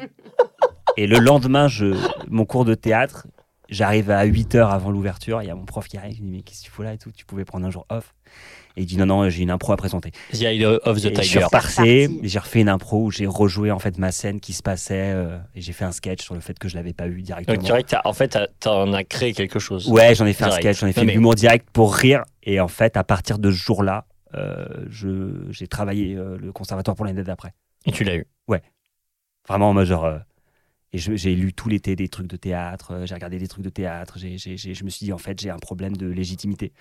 Et il faut que je le rattrape en lisant des trucs parce que je suis arrivé sur scène trop léger et trop en doute. J'ai un problème d'enthousiasme et en fait, je le- je- je- je- j'étais arrivé au troisième tour du, du conservatoire, je voyais des acteurs que je connaissais euh, et je savais qu'ils étaient exceptionnels parce que je les avais vus dans des spe- spectacles avec Florent et je les ai vus de mes yeux. Je me suis dit, mais ils sont tellement Qui, forts. par exemple, là? Je sais qu'il y avait Benjamin Van Germé, Ah ouais. euh, qui est formidable. Que t'avais Et vu Benjamin Laverne. Benjamin. Laverne. Euh, je me souviens de qui qui avait Ellie, euh, comment il s'appelait? Tri- Trifot Ouais, Elie passé, J'avais vu son passage, son Howard Barker, ou c'était Mathurin Volz. Bref, que des mecs qui sont devenus des copains que j'ai vu passer, mais que j'ai trouvé mais fantastiques sur scène. Et moi, avant de passer, j'étais en mode genre un vrai manque de légitimité. Donc en fait, t'as eu euh, là, là, c'est la voix, euh, la voix qui a, du critique ou de, en tout cas, voilà, qui, Ouais. qui a, qui a pris toute la place sur Tout, ton passage en fait. tout, et il m'a bouffé. et- Donc préparation mentale oblige. L'année Ah d'après, ouais. t'étais en mode euh, warrior. En fait, même l'année d'après, euh, j'ai présenté le conservatoire et j'ai pas présenté ni le théâtre de Strasbourg, ni les RAC, ni euh, tous les autres théâtres de, de France. Je les ai pas présentés et mes parents me disaient mais en fait pourquoi tu Il Enfin, faut les présenter et j'ai dit ouais j'ai peur de les avoir et du coup de pas avoir le conservatoire. Mais je veux pas prendre, euh, je lui ai dit je veux pas prendre le risque d'avoir une autre école que le conservatoire. Et pourquoi le conservatoire Euh, de Paris obsession, obsession des grandes écoles, obsession familiale sur le fait d'avoir réussi une réussite institutionnelle et surtout ce truc de me dire je je je sais pas si je veux faire du théâtre moi. Je sais que je veux être à Paris, je veux bien faire une formation d'excellence d'acteur à Paris et être proche de tout ce qui s'y passe, mais le problème des écoles un peu citadelles, comme peuvent être les écoles qui ne sont pas à Paris, c'est que du coup, tu te retrouves, euh, tu vois, Saint-Etienne qui est une super école, mais tu es bloqué à Saint-Etienne en fait. Et Pour moi, toi, je- tu te voyais bloqué à Saint-Etienne parce que t'es- t'étais Ouais, de Paris déjà en fait, ou, euh, euh, je suis de Paris à la base Ouais. et surtout, je sais que ce pays fonctionne de manière euh, très central, enfin, très ouais, centralisée centralisé. et que tout se passe ici. Et, et voilà. Et ce qui fait que moi, l'année d'après, j'ai préparé le conservatoire, mais je travaille aussi chez RTL le matin. J'étais standardiste Ah ouais. de 6h à 9h30 le matin. Donc en fait, je- je- je- je- j'avais un pied un peu dans les médias. Bon, c'est aussi pour gagner ma croûte, tu vois. Mais effectivement, du coup, je me levais à 4h30 euh, tous les jours. Et euh, Hmm. j'allais euh, au, au bureau, enfin au travail. Et après, j'allais au cours de théâtre. Puis parfois, je faisais une sieste. Je, fais un petit film rapide. En continuant, c'est juste pour, euh, pour si ça vous. Un petit? Un film Ah oui, rapide, bien sûr. juste pour Ouais. une vignette Insta avec de la musique, on n'entendra pas de le texte. Très bien. tu arrêtes Si de ça- mettre cette si ça musique va, hein. très Ouais, bien sûr, ça va très tu très bien. mets une musique très angoissante d'ailleurs sur ta story. Eh Et après, du coup, quand tu me tags dessus, moi je ne peux pas changer cette musique et je peux Ok. pas mettre Megan Trainor, Bah, qui est ma nouvelle musique. passion. Camille, tu rajouteras la musique que tu veux. D'accord, très bien. Voilà. Merci. Donc je fais quoi? Je fais, je fais, je fais... Non, mais va de toute façon, je mettrai de la musique. on va pas se faire chier sur ça. C'est ça. Ah, Zéro contenu, zéro contenu. Euh, et donc, euh, ouais, donc, euh, et l'année d'après, ouais, t'étais en mode. Et l'année euh, d'après, j'étais un peu, j'étais un peu en mode warrior et j'étais, je me souviens que je, j'avais des, j'avais pas beaucoup d'argent. Mes parents euh, ont- avaient de l'argent et m'aidaient et tout, mais il se trouve que dans la vie de tous les jours, du coup, j'en ai, enfin, ils m'aidaient juste comme Ouais, peut-être ton ouais. fils, mais c'était vraiment la galère financière. Donc je me souviens que j'avais des Tupperware avec des carottes pour le midi que je mangeais, je faisais des siestes Ah ouais. les salles de théâtre du conservatoire du 8e arrondissement. C'était une année qui était un peu ghetto en vrai. Donc, la deuxième année de théâtre. Ouais, mais je crois que je me suis jamais senti aussi vivant, quoi. C'est que j'étais vraiment dans le dans le dans le l'obsession du travail. Je faisais que ça. Là, tu vois, je suis en train de lire Martin Eden de, de Jack London. J'avais l'impression d'être un peu mon Martin Eden euh, Ah. version bourgeoise quand même, parce que j'étais quand même aidé par mes parents, mais où vraiment je je dormais pas euh, parce qu'il fallait que je travaille, que je lis des trucs, que j'aille euh, être standardiste et que euh, et donc c'était une année en même temps hyper prolifique et surtout un moment de ta vie où tu mises tout. Donc je pense que du coup sur scène j'avais du sens. Sur scène, on voyait un type qui Mm. là pour le coup avait tout misé. Il avait vraiment fait all-in quoi. Mais limite, c'est ça qui a dû te construire aussi derrière. Parce que si tu avais eu, après deux mois de théâtre, euh, le conservatoire direct, Ouais. t'aurais peut-être été juste un petit péteux, ou enfin Ouais, pas un péteux, mais tu vois, un peu un truc genre, bah oui, c'est bon, j'ai réussi. euh, Peut-être. Enfin, tu vois, Peut-être. peut-être Ouais, pas eu ce truc de, bah faut essayer. Ouais, mais enfin, en même temps, ça va, je l'ai réussi au bout d'un an et trois mois, quoi. Donc, euh, Ouais, ça bon, ça va. Non, non, c'est- je, euh, je- je- non, non. Il peut quand même Je l'avoir. euh, je mais Non, non, je pense que ça, enfin, ça Ça- reste dans tous les cas la bonne manière de voir les choses. C'est quoi qu'il arrive, c'est que ça devait se faire, que ça t'a formé. Enfin, ça devait se faire. Non, j'en sais rien. Bah, en tout cas, on n'aurait pas été dans la même promo parce que moi, je l'ai raté l'année d'avant également. Ah bah voilà, tu vois. Enfin, je l'ai pas raté, euh, je l'ai pas réussi. moi, je me suis dessus au deuxième tour. Ouais, d'accord. Ah ouais, ouais. toi. Ben moi, alors bon, je vais le raconter ra- rapidement quand même, Allez, mais c'est intéressant. Premier tour, euh, euh, gavage. Genre, je passe. euh, c'est d'ailleurs, je passe. euh, je passe le, la, une scène. non, enfin, je sais plus, mais en tout cas, je finis par euh, une scène des producteurs. Ouais. Springtime for Hitler. Et donc j'avais fait donc comédie musicale. Christophe Paty, directeur du jury à ce moment-là. Premier tour, ils sont cinq. Je, vraiment, je repars en transe avec mes potes. Putain, mais c'était ouf et tout. Enfin, un gros kiff. Tu vois, tu finis par une comédie musicale, machin. Et deuxième tour, donc là, tu passes en salle Louis Jouvet. Enfin, en tout cas, nous, à ce moment-là, c'était ça. Grande salle en bois avec une acoustique, euh, genre, qui résonne. Et là, tu as un jury de 15 personnes. Et toi, tu arrives au fond de la salle par une grande porte en bois. Et là, tu vois le jury. Donc, tu vois des petites lampiottes comme ça. Hyper intimidant, hyper impressionnant. Et là, j'arrive. Et donc, on passait euh, deux scènes. Enfin, chaque jour, on passait une scène. C'est ça, hein, il y avait. euh, Et. euh, Putain, mais c'est marrant, je sais plus ce que j'avais passé en autre scène. Mais en tout cas, la scène où je me suis chié dessus. euh, la nana, donc l'apparitrice, me présente. Voilà, euh, ben, Romain, Francisco. Il va, il va passer une scène de Love de Murray Chisgal. Et là, le jury commence à parler entre eux. Genre. Et là, je comprends pas ce qui se passe. Je me dis, putain, qu'est-ce qui se passe enfin, Et je sens qu'il parle. C'est Murray Chisgal qui fait réagir. Love de Murray Chisgal, ça fait réagir le jury, quoi. Enfin, les, gens, les membres du jury. Et donc là, je, donc je passais avec Constance Carlet. Et on passe. Et en fait, moi, je, ben, je me chie dessus, quoi. Enfin, je, je, ça n'a pas été l'horreur, mais je passe ma scène. Je, je- Et tu sais pourquoi euh, Murray Chisgal a fait réagir ou... Bah écoute, euh, en tout cas, ça m'a servi de leçon. Euh, j'ai eu des retours parce qu'à l'époque, euh, Claire, euh, Claire Chastel, euh, euh, bah, et- donc avec qui j'étais au cours Périboni, euh, était déjà au conservatoire puisqu'elle était rentrée euh, l'année d'avant. Elle est... Oui, cette année-là, elle y était, du coup. Non, attends, c'est bizarre, elle y était. Mais non, parce qu'elle passait le concours. Enfin, je sais plus. Attends, j'ai un bug là. Bref, t'as eu des retours. J'ai eu des retours et euh, va l'essentiel, merci euh, mon Har- Harlock. Et, euh, et du coup, elle m'a dit ouais, mais Barbin, euh, enfin, il- j'arrive pas, non, j'arrive pas. Eh, c'est trop émotionnel, c'est trop proche de Oh, moi. Minou, tu vas pleurer. Putain, non mais en gros, Murray Chisgal, ça allait pas quoi. En auteur contemporain, ils ont, ils- ils- ça allait pas. C'était pas assez bien. Le snobisme. euh, C'était pas assez bien pour le conservatoire. Mais moi, Oui, oui, le snobisme de cette école et de ce milieu. Donc voilà, et, voilà, dans le subventionné, tu as subventionné Murray Chisgal, trop populaire ou trop pas à la mode à ce Ah moment-là, ouais, parce qu'il y a des histoires de mode. Et je me suis dit, les gars, l'année d'après, l'année prochaine, je vais revenir. Et ça, c'est voilà, je, je, je suis très, euh, enfin, très content de partager ça. Je vais revenir et les auteurs que je choisirai seront inattaquables. Ben ouais. On ne pourra rien dire sur l'auteur ou l'autrice que je choisis. Et j'ai choisi Molière et Shakespeare. Eh ben, Voilà. va les Voilà, attaquer. va les premier attaquer. degré. Inattaquable. Donc au Ah ouais. premier tour, j'ai passé Oronte euh, dans Voilà, euh, le bon. misanthrope, inattaquable. J'ai- Lucarne.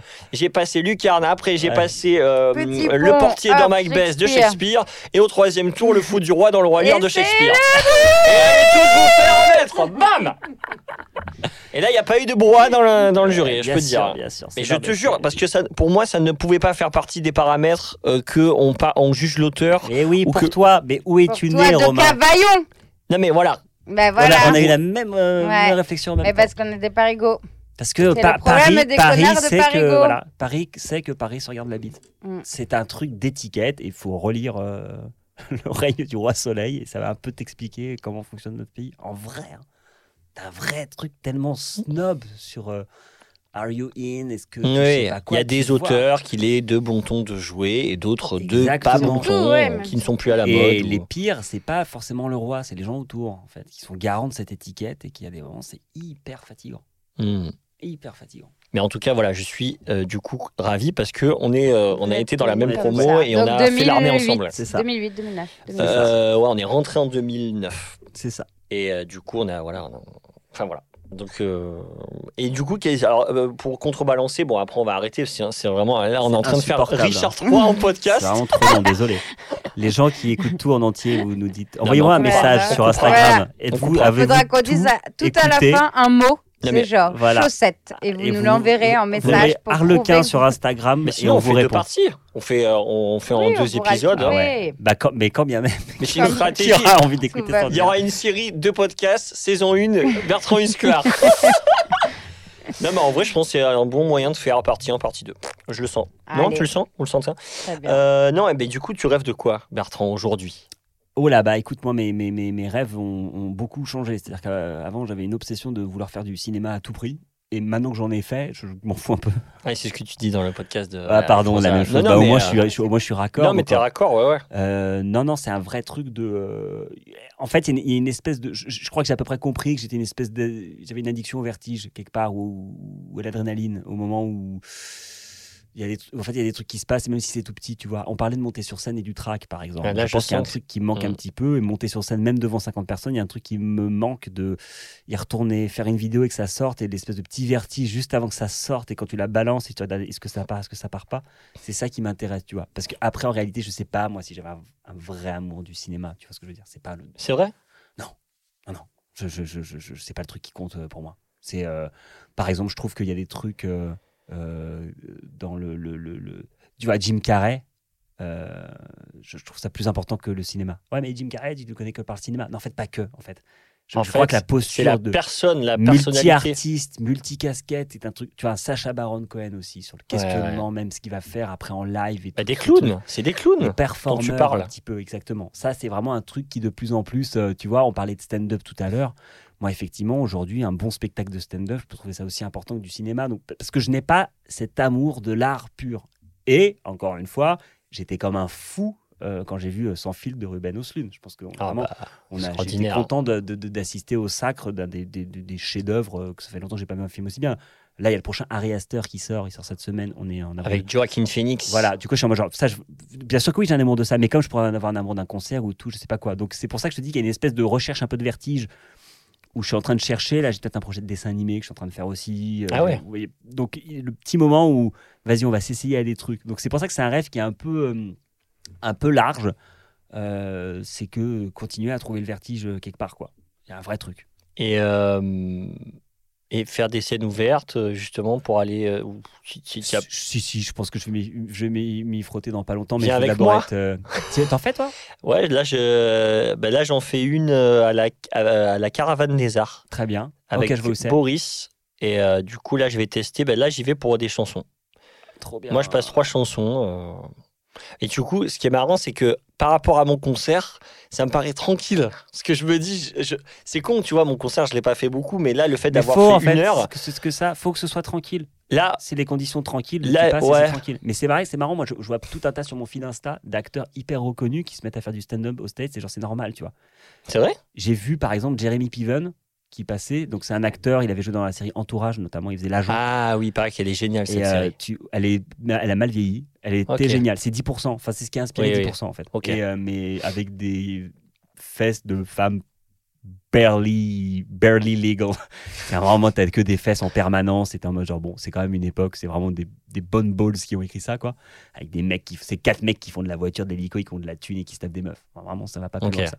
Euh, mais il y a un acteur sublime dedans qui est Jeremy Piven et j'ai vu qu'il faisait un, il faisait un set, un, set de stand-up, tu vois, je le vois. Et le truc est hyper bon en plus, tu vois. Il, il fait un truc trop, trop marrant. Il dit Ouais, vous voyez, The Rock, c'est un catcheur. Et euh, je sais pas où je vais parce que je, me, je sais même pas si j'ai la, la chute. Yeah, euh, c'est pas grave. The Rock, c'est un catcheur. Et euh, je suis désolé, mais alors le mec, juste, il soulève de la fonte. Et puis aujourd'hui, c'est un meilleur acteur euh, que tout le monde. Alors que, pardon, je suis désolé, mais il a pas de formation. Et alors, juste, pardon, une petite question. Est-ce que vous m'entendez au fond de la salle? Oui? Vous savez pourquoi? Parce que je suis un acteur et que j'ai une formation. Et en fait, il fait tout un truc sur le fait qu'il est vénère Ah, de la ok. carrière de The Rock. Et Ah tu oui. Putain, c'est hyper fort parce que c'est pas non plus un nobody. J'ai vu un des acteurs de Silicon Valley, euh, une série trop Ah bien. oui, elle est euh, vachement bien. Hmm. euh, qui fait du- qui tente des sets, et en genre putain, mais en fait ils sont bons. Deux acteurs de Silicon Valley, j'en ai vu deux, trois même. Non, tu vois, enfin tous peut-être, peut-être qu'ils viennent du stand-up, peut-être que je suis une merde et que je connais pas assez bien, mais j'ai l'impression que ça navigue un peu plus euh, en mode vas-y. J'ai l'impression que c'est notre ère aussi qui veut ça, où en fait on, essaye de sortir des cases, et- enfin en tout cas de s'exprimer par, le, le- par plusieurs biais. Je vois des directrices de casting qui font des films. Julie Navarro a fait un long métrage, ouais, tu vois. ouais. Enfin, euh, ça je trouve ça vachement bien en fait. Moi, le brouillage me fait hyper plaisir et je suis à peu près. euh, moi, je suis assez heureux de cette idée de se dire que tiens, on va, on va un peu casser les codes de l'espèce de ciné froid et distant et peut-être un moment on peut aller sur scène. On parlait de, de LOL euh, de Amazon. En fait, qu'est-ce que ça nous a fait un bien fou au-delà des polémiques et des bordelins De voir juste ces gens qui sont réputés euh, inattaquables déconner entre eux. Hmm. Ça a rapproché euh, l'Olympe du sol. Euh, on a vu qu'en fait les dieux rigolaient comme nous, qui Mm. craquaient en fait. On a vu, c'est ça que je trouve formidable dans une. Si je devais faire une analyse un peu à la Bégodo, je- j'adore Bégodo. Je le salue s'il nous écoute, il nous écoute pas. Euh, mais que je pense qu'à un moment, je, je, je, je- t'as plusieurs sons incontrôlés du corps qui sont en général considérés comme des trucs qui sont disgracieux. Euh, il peut y avoir le rire, l'orgasme, le paix, des trucs comme ça. Je pense que c'est aussi une des explications pour lesquelles les femmes sont exclues du domaine de l'humour. C'est parce que c'est disgracieux de Ah, provoquer oui, oui. euh, une réaction non contrôlée du corps. C'est contre l'étiquette et le contrôle en fait. Et en fait, le contrôle, c'est l'élégance. Je pense que le fait d'avoir de, de- de- de- de défier des dieux que sont euh, Nakash, euh, Ninet, Damiens, de les défier, d'avoir un contrôle sur leur image et leur rire, et tout ce qu'on demande à des gens très puissants, et de les voir craquer, on a une espèce de détente avec eux, de se dire ah mais en fait vous êtes comme nous. Hmm. ce moment euh, culte hein, sur la saison 2 là ou 3 où tu as Virginie et Fira qui juste à un moment lâchent l'affaire ils pètent de rire.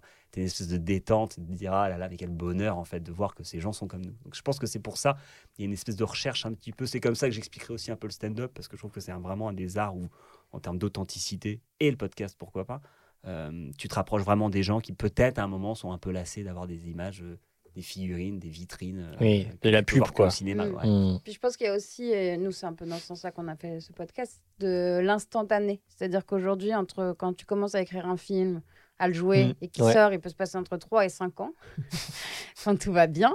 Et que là, bah, en fait, il- bah, un soir, euh, limite si tu as un contact, tu appelles un pote et le soir même, tu peux tester. euh, Exactement. tu vois. Et Toi, tu- euh, ouais. toi, je- notamment, je pense que tu déboules au Paname, euh, t'as un- enfin n'importe où. Tranquille. Tu... Je fais au moins 120 déçus dans la salle. Non, mais t'as le droit Tu à peux ton tester, 5 minutes, ouais. t'as le droit, à Mais tranquille, te mec. cale en 5 minutes sans problème. Donc t'as- tu peux déjà dépasser tout ce truc de trouver un plateau, aller jouer. Ah Ouais, ça, c'est cool, mec, Et hein. donc t'es dans l'instantané, c'est-à-dire que tu écris une blague le soir même, Ouais, tu ouais, peux voir l'effet. Et ça, c'est quand même, je pense, assez satisfaisant dans ce monde où tout est, les process sont lents.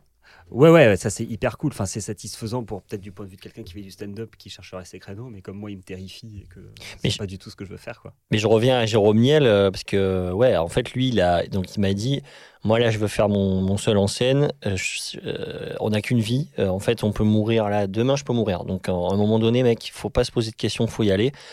Après, il avait une communauté et tout, mais justement, Et il ouais, pouvait. mais même euh, si t'as pas de communauté ou une petite communauté ou un Enfin, petit en tout cas, voilà. David Ouais. Castello Lopez qui fait son spectacle, bon, euh, c'est pas, euh, il n'est pas non plus suivi. euh, tu vois ce que Mm. je veux dire C'est pas, il a pas des millions de followers. Il a juste une tête hyper connue et surtout, je pense qu'il est hyper apprécié. C'est-à-dire que les gens qui l'aiment, ils l'aiment vraiment. les Ah gens oui. qui le connaissent pas, ils Oui, le oui. connaissent app. Mais quand tu connais David Castello Lopez, Tu- tu, vois ce qu'il fait, Thomas genre, mais qu'est-ce qu'il est fort Ah ouais. En fait, je pense que tu vas vite te bouger, aller le voir en spectacle. Et je crois que son truc cartonne et je crois que c'est hyper bien en plus. Donc, euh, Bah, J'irai voir. ouais. Et, et du coup, euh, ouais, euh, Jérôme Niel, il a testé et il est parti. Je crois qu'il avait co- construit une demi-heure de spectacle. Il était avec Axel, son co-auteur Ouais, et commetteur en scène. quel génie, Et il est parti, bah, hein? Quel génie ce mec Axel. Ah bah oui, oui, ils, ils sont super forts, franchement. Et ils sont partis, et en mode, allez, on y va, et on voit. Et je pense qu'il a construit énormément en faisant. Enfin, voilà, après, j'aimerais bien qu'il vienne au podcast aussi pour nous en parler. Mais... Ouais, mais comme tu dis, je pense que c'est. euh, je crois que Ragnar Le Breton a fait pareil. C'est en mode, Ah ouais on va écrire en live. C'est un process d'écriture qui est, moi, je trouve hyper dangereux. Euh, et- Enfin, dangereux, de mise en danger en- dans ce Hmm. thème-là, qui, je trouve ça terrifiant à faire. Savoureusement dangereux. Exactement. Et je pense qu'effectivement, ils partent avec ça. Et, euh, et tu fais des allers-retours et tu Ouais, testes avec les gens. Hmm. Ouais. C'est ça. Bah, de plus, enfin, quasiment, tout, quasiment tous maintenant, ils sont comme ça. Euh, T'as Baptiste Le Caplin qui est avec euh, son co-auteur qui est euh, Florent Bernard. Florent Bernard, au début, il est tout le temps là dans la, dans la salle euh, Ouais. et ils réécrivent tous les soirs. Ils écoutent. Ouais. euh, là, ça a marché, là, ça n'a pas marché. C'est vivant, en fait, c'est vivant, et t'es pro. euh, Ah, J'étais allé voir le spectacle de Dave Chappelle quand il était passé à Paris. Après, tu vois le produit fini sur Netflix deux ans plus tard. Et c'est un peu marrant de voir que pour lui, le mec, Paris, c'est du rodage. Ouais, c'est ça. Il s'en fout, quoi. C'est hyper drôle. Et toi, il arrive sur scène avec rien. Il a des petites Non. blagues de prévues, tu vois. Vraiment? Ouais, en fait, il arrive sur scène, en fait, pendant 40 minutes, ça commence pas.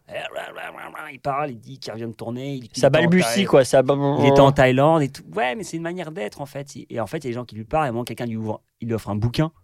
Il prend le bouquin, il lit, il fait des blagues sur le livre. Et Il tout. est au présent, en fait. Il y a que ça.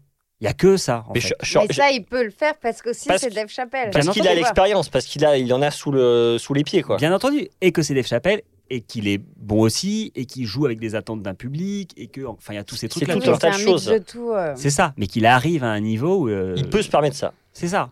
C'est ça. Et, et toi, et toi, tu repars pas en disant non, mais c'était une blague, son truc, il y avait rien. Et non. Non, parce qu'en plus, ça Mais je te dis, encore une fois, moi, je trouve que arriver là où tu en es est aussi une preuve de talent. Quelque part.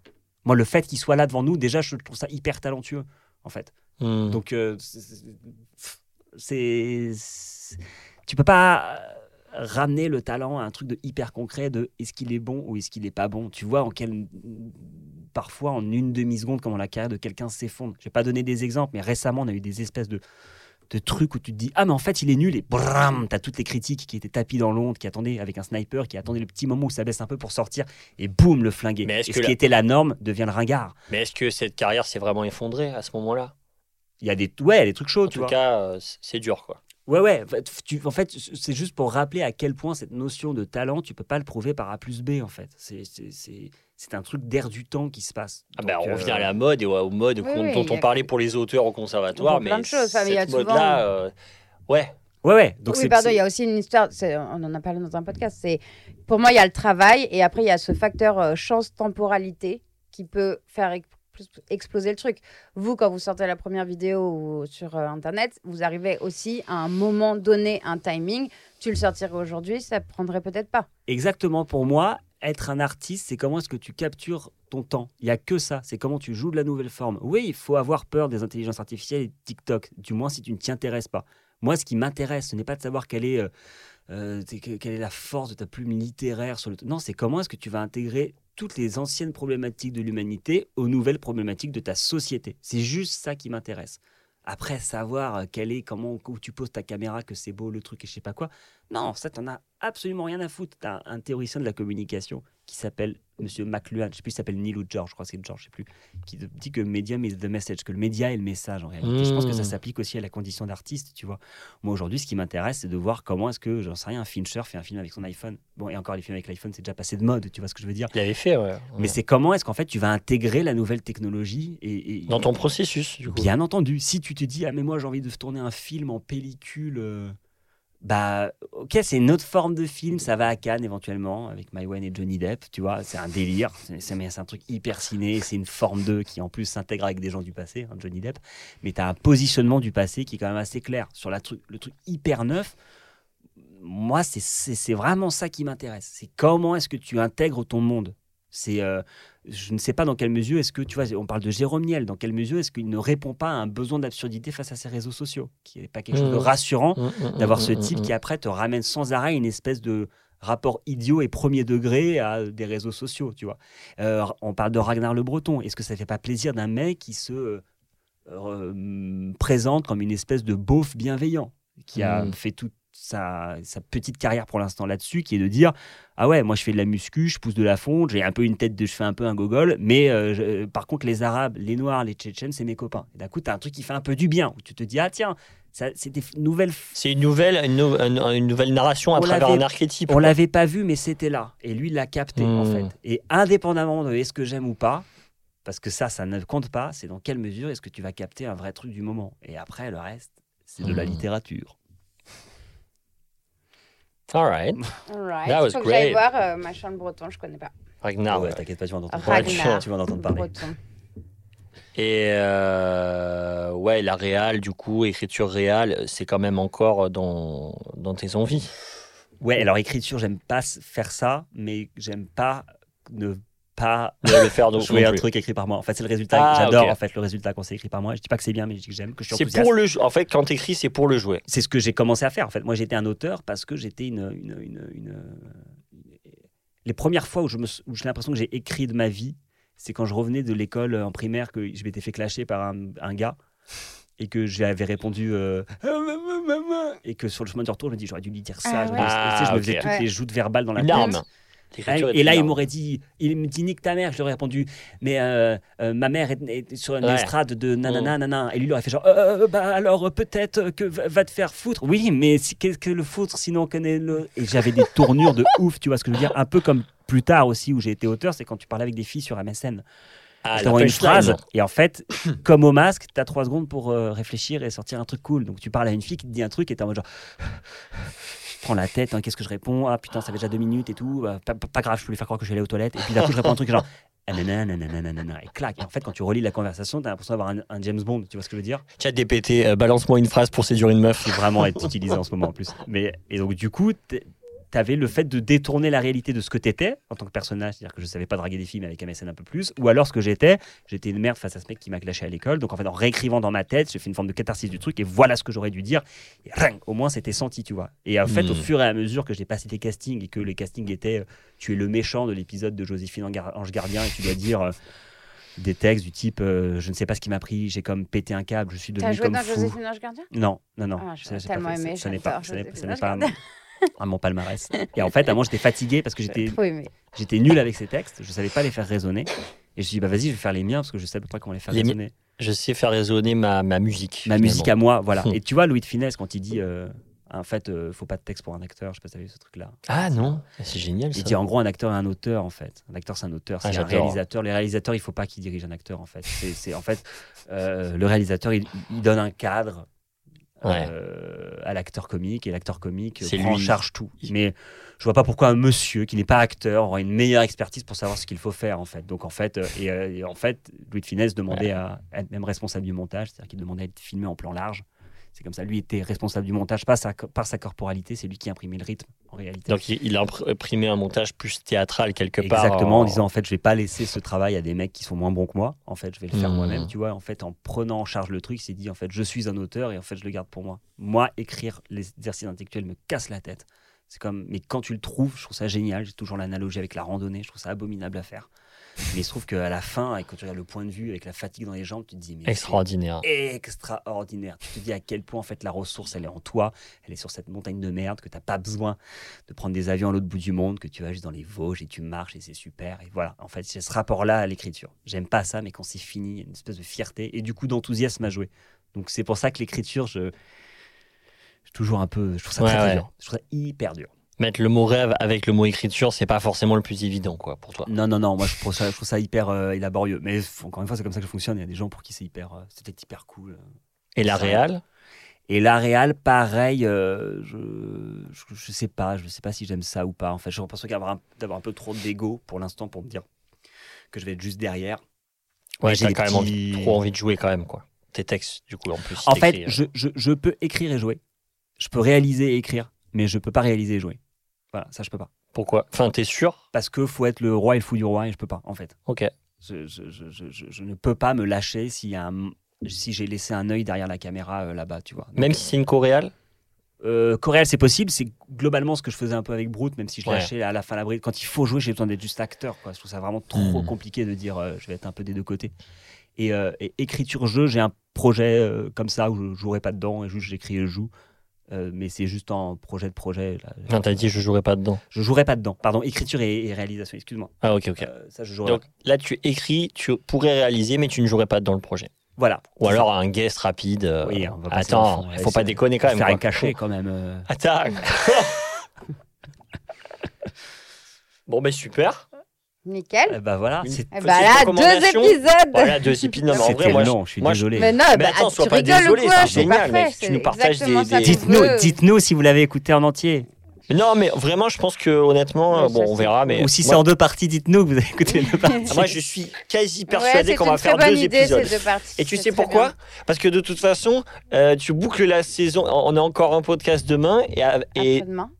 euh, demain, C'est demain. Ok, oui, c'est oui. ça. Hein on apprend euh, l'emploi du temps. C'est vrai qu'avec mon corps, tu vois. Exactement. C'est demain. C'est parce que là, on est sur nos chaises et on se met dans des positions. Non, et en fait, on avait, euh, on avait euh, avec toi 11 épisodes et il manquait un épisode. Donc, du coup, si Et on divise celui-là en deux, on a nos 12 épisodes. Et voilà, ça c'est de la Ah, rentabilisation. Arlequin Ça c'est très bien, ça j'aime. Ça, c'est Amazon. Ça, petit côté macroniste apprécie. Ça, Ah c'est là bien. là. Ça, c'est bien géré. Bah, tu sais, LOL, ils tournent une journée, ils sortent une série. Bon, ben voilà, ça, ça me, ça, ça me fait rêver, ça, tu c'est vrai, c'est vrai quand même. C'est le truc le plus rentable de la Terre, quoi. Parce que le c'est plus en cher aussi. J'ai mais- jamais, à part les extraits qu'on voit Je sur Internet, c'est des... après, c'est des épisodes. C'est deux Ah, mais- sessions de 6 heures qu'ils font et en, 12, en 8, ou 10 épisodes. C'est torché. en- C'est que là, au, taux- horaire de, LOL, de on a fait 3 heures d'enregistrement d'émission. Au taux horaire à 200 000 euros pour 6 heures, donc 12 heures à 200 000. En termes de rentabilité. Et ça, Ah, bah, écoute, à non, mais 25 On 000 aura euros peut-être de... une prod un jour, on sait pas, on peut rêver. Ah bah sûrement même. Et on fera des podcasts en live. C'est un peu notre euh, Non, vous rêve ferez aussi. des... C'est ton, euh, ton- Vous ferez des... Moi j'avoue je kifferais. Et où on jouerait. On fera l'Olympia. Moi Allez. j'aimerais faire des podcasts euh, spectacles en fait. Ouais, ouais, mais il faudrait des invités plus drôles que moi parce que j'étais pas marrant. Non mais, Mais- attends, Mais le spectacle. Les, les conversations, c'est bien. J'ai pas dit spectacle comique, hein. D'accord, J'ai dit spectacle. d'accord. Et après, à un moment Non, pour, donné, a- pour avoir de l'argent, il faut faire des partenariats avec des, des sextoys. euh. Ah, j'aimerais tellement. ça, c'est, ça, ça marche bien. Ouais, j'aimerais beaucoup. Mais ce que j'aime aussi avec le podcast, c'est que on sort aussi de cette, tu vois, on est dans l'image et tout, mais euh, d'attendre le rire à tout prix. Enfin, c'est une bulle et puis si c'est marrant, c'est marrant, et si c'est pas marrant, justement, c'est intéressant en fait. Et c'est pas grave. Bah, en fait, c'est si tu veux faire rire sur un podcast, il faut qu'on rie autour de la table. Il faut faire la claque, tu vois ce que je veux dire. Sur le, quand tu écoutes, euh, on prend des exemples de Floodcast ou, ou même de France Inter, il faut, il faut qu'ils rient, il faut que leur manifestation du rire soit euh, encouragée, tu vois. Que eux ils se marrent. Ouais, ce qui n'enlève pas à la spontanéité de leur rire. hein. Mais ce que je veux dire, c'est que euh, faut, faut euh, normalement pour qu'une émission de télé, pour que les gens rigolent, il faut un public autour, tu vois. C'est comme ça que Ah, tu oui, vas oui. créer le truc. Oui. Mais, mais le drôle, c'est que si tu es en mode où tu vas faire rire une émission de radio, tu vois sur France Inter par exemple, quand tu écoutes C'est encore nous. Enfin, ils se marrent tous ensemble. Ils se marrent tous en Oui, permanence et tout, mais c'est une obligation professionnelle. Ils ne le feraient pas, ce serait une grave erreur. Il y avait un mec qui Ah, avait fait un montage de Friends où il enlevait les. Ah, rires bah, c'est- enregistrés. J'allais dire le. C'est le- l'enfer. En fait, c'est sitcom, juste- c'est, euh, c'est l'enfer, quoi. C'est hyper triste. Mais alors, et du coup, comment euh, tu comment ça peut comment t'arrives à faire marcher une série euh, comique alors qu'il n'y a pas de rire? Enfin, tu vois? Bah, c'est en général par le drama, et je pense que c'est les, nouveaux, les nouvelles manières de raconter aujourd'hui, où quand es sur des 26 minutes et sur des trucs hyper drôles, j'ai l'impression qu'en en fait, c'est tellement intégré maintenant, la part du. En fait, le rire, c'est- à la base, c'est comme ça que je l'analyse, mais tu as une espèce de manifestation physique commune. On parlait des manifestations physiques incontrôlées. Moi, quand je suis au théâtre, mais je ris, mais tellement fort. Ah bah mais genre, parle pas. tellement Ah. fort. Ah ouais, toi aussi. Ah ouais, parce qu'il y a un truc de communion, mais il y a un truc de sacré, tu vois ce que je veux dire C'est qu'on est que des corps ensemble, tourner le regard vers le même endroit, donc il y a un truc de... Et en fait, les expériences de fou rire total, je- franchement, au théâtre, il n'y a rien de mieux. C'est-à-dire que même un bon film euh, euh, au cinéma, ce sera jamais aussi fort, quoi. C'est cool Hmm. le cinéma, mais vraiment, une tu vas voir la Christian Eck, qui a été sacré de plusieurs Molières. Ah ouais, bon, je Tu vas le voir sur scène, c'est extraordinaire, ça fait un bien fou. Moi, quand je suis seul devant une série comique, par exemple, je suis fan de Flight of the Concorde, qui est genre ma série préférée, bah, je ris pas euh, sonorement, mais c'est le truc le plus drôle que je connaisse, quoi. Mais je ris pas. tu vois. Alors que t'es quelqu'un qui rit fort. Alors en- en théâtre, spectacle. Ouais. par contre, je hurle, quoi. Ah, c'est marrant, Et mais là, c'est. même ma- ma- on se fout de ma gueule, tu vois. C'est en mode genre, Mm. c'est- arrête. T'as gâché des spectacles à des spectateurs, Non, spectatrices non, non, mais à chaque fois, en fait, les mecs qui jouent sur rire scène, à la fin, me- aussi. me- ils me disent, on t'entend des Ouais. rires et tout, mais parce que j'ai une jouissance d'enfant et des- ah, enfin, ça devient de la communication, des trucs comme ça, tu vois. Donc c'est pour ça qu'effectivement, un podcast, tu veux que ce soit comique ou je sais pas quoi, faut avoir des gens et en mettre comme code, il faut rire. tu vois. Mm. Et encore une fois, ça n'enlève rien à la spontanéité des rires. C'est pas ce que je dis. Ouais. C'est vraiment le. Ah, mais du coup, je pense que un podcast live avec des spectatrices euh, pourrait euh, pousser Bien euh, sûr. justement à ça. Ah bah oui, Parce que du coup, on irait chercher la vanne et tout ça, quoi. bien Aussi. sûr. Bah bien sûr. Sinon, tu fais bouillon de culture, c'est chiant. Enfin, il y a Ouais, des gens ouais. silencieux autour et voilà quoi. Mais on va, on va chercher les blagues. Oui, oui. Bien entendu. Là, Et d'ailleurs, euh, putain, bon, après, euh, je- on va arrêter, mais euh, justement, par rapport au type d'humour, l'humour où tu vannes l'autre, et c'est quoi la différence entre rire avec et rire euh, contre? Parce que j'ai remarqué aussi qu'il y a un type d'humour qui consiste à faire une blague un peu humiliante euh, pour finalement en ressortir grandi. Et cet humour-là me dérange un peu, moi. alors, pff, tu dis, dis qu'il fallait répondre vite. Ah, pardon. là, tu nous fais. Non, mais réponds pas vite, réponds pas vite, prends le temps. En- Ça va, Camille? Il faut que j'aille pisser, du coup, Ah, bah. Bah, je vais pisser aussi. Ah, tu prends, va tu prends la on version handicapée et je prends, et je prends la Vas-y. Non, normale. mais après, on va Alors, arrêter attends, tranquillement. Mais parce que c'est- c'est surtout qu'on va arrêter parce qu'ils vont nous virer. Non, mais ça va, 14h, C'est tranquille. jusqu'à 14 heures. Ouais, je vais. Putain. Tu relances, Ah, suis- sur le rythme, il faut que j'aille. C'est passionnant. Et pendant qu'ils vont aux toilettes, je chante une chanson improvisée très chouette, comme à la maison. L'inspiration de ce podcast, pourquoi je chante comme un gitan? Je ne sais pas comment j'improvise cette chanson. Je n'ai pas de rime qui vient avec le mot qui finit en. Je ne sais pas improviser sans Musée. Tout à l'heure, quand tu écouteras à la terrasse d'en bas, tu danseras le cha-cha-cha, un peu comme une carioca. Je sens qu'à l'intérieur ça bouillonne vraiment fort. L'improvisation, ça reste un moment un peu border. J'improvise avec mes copains et j'entendrai toute la nuit quelque chose qui m'agite. Improvise donc avec moi, mon harlequin, tu as le choix. Je sais pas pourquoi j'ai commencé à chanter. Parce que tu t'ennuies. Parce que je m'ennuie.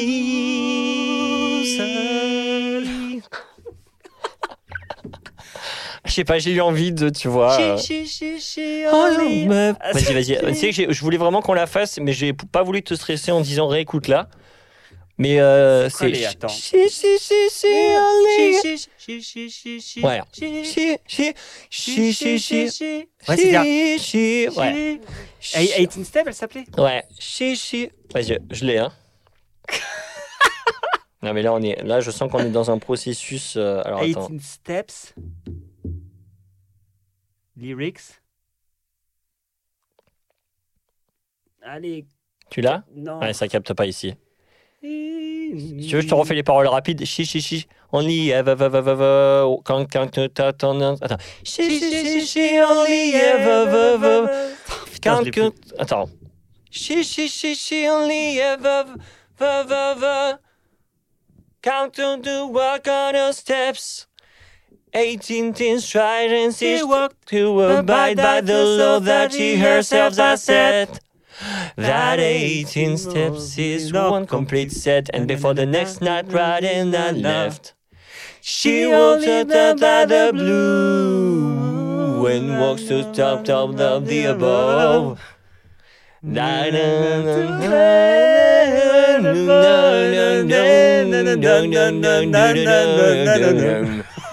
Attends, viens, on l'a fait, viens, on l'a fait. c'était censé être quoi ça Attends, viens, on l'a fait. C'était une chanson de Alt J Attends. qui est a cappella. J'en peux plus de ce. Ici, ça, ça non, passe non, mais pas. ça capte pas. Mais Attends, viens, on le fait, mais que pas. en. euh, L'important, c'est les notes, c'est pas Ok, tant les paroles. 3, 4. She, she, she, she only ever, ever, ever, ever, down, down, to step down the steps. 18 teen strides and she stopped to abide by the law that she herself has set. That 18 steps is one complete set and before the next Ah putain, je l'ai I'm plus. left. Et, ah, c'est pas- on n'est pas sur la même voix. That no no no no and what do do do do the above. Parce que c'était. On a le On générique. a vraiment là, on a C'est envie de la faire hyper faire- bien et carré. On Ok, ok, le, ça le en générique euh, À la... Pont-à-Mousson. 17h17. à Pont-à-Mousson.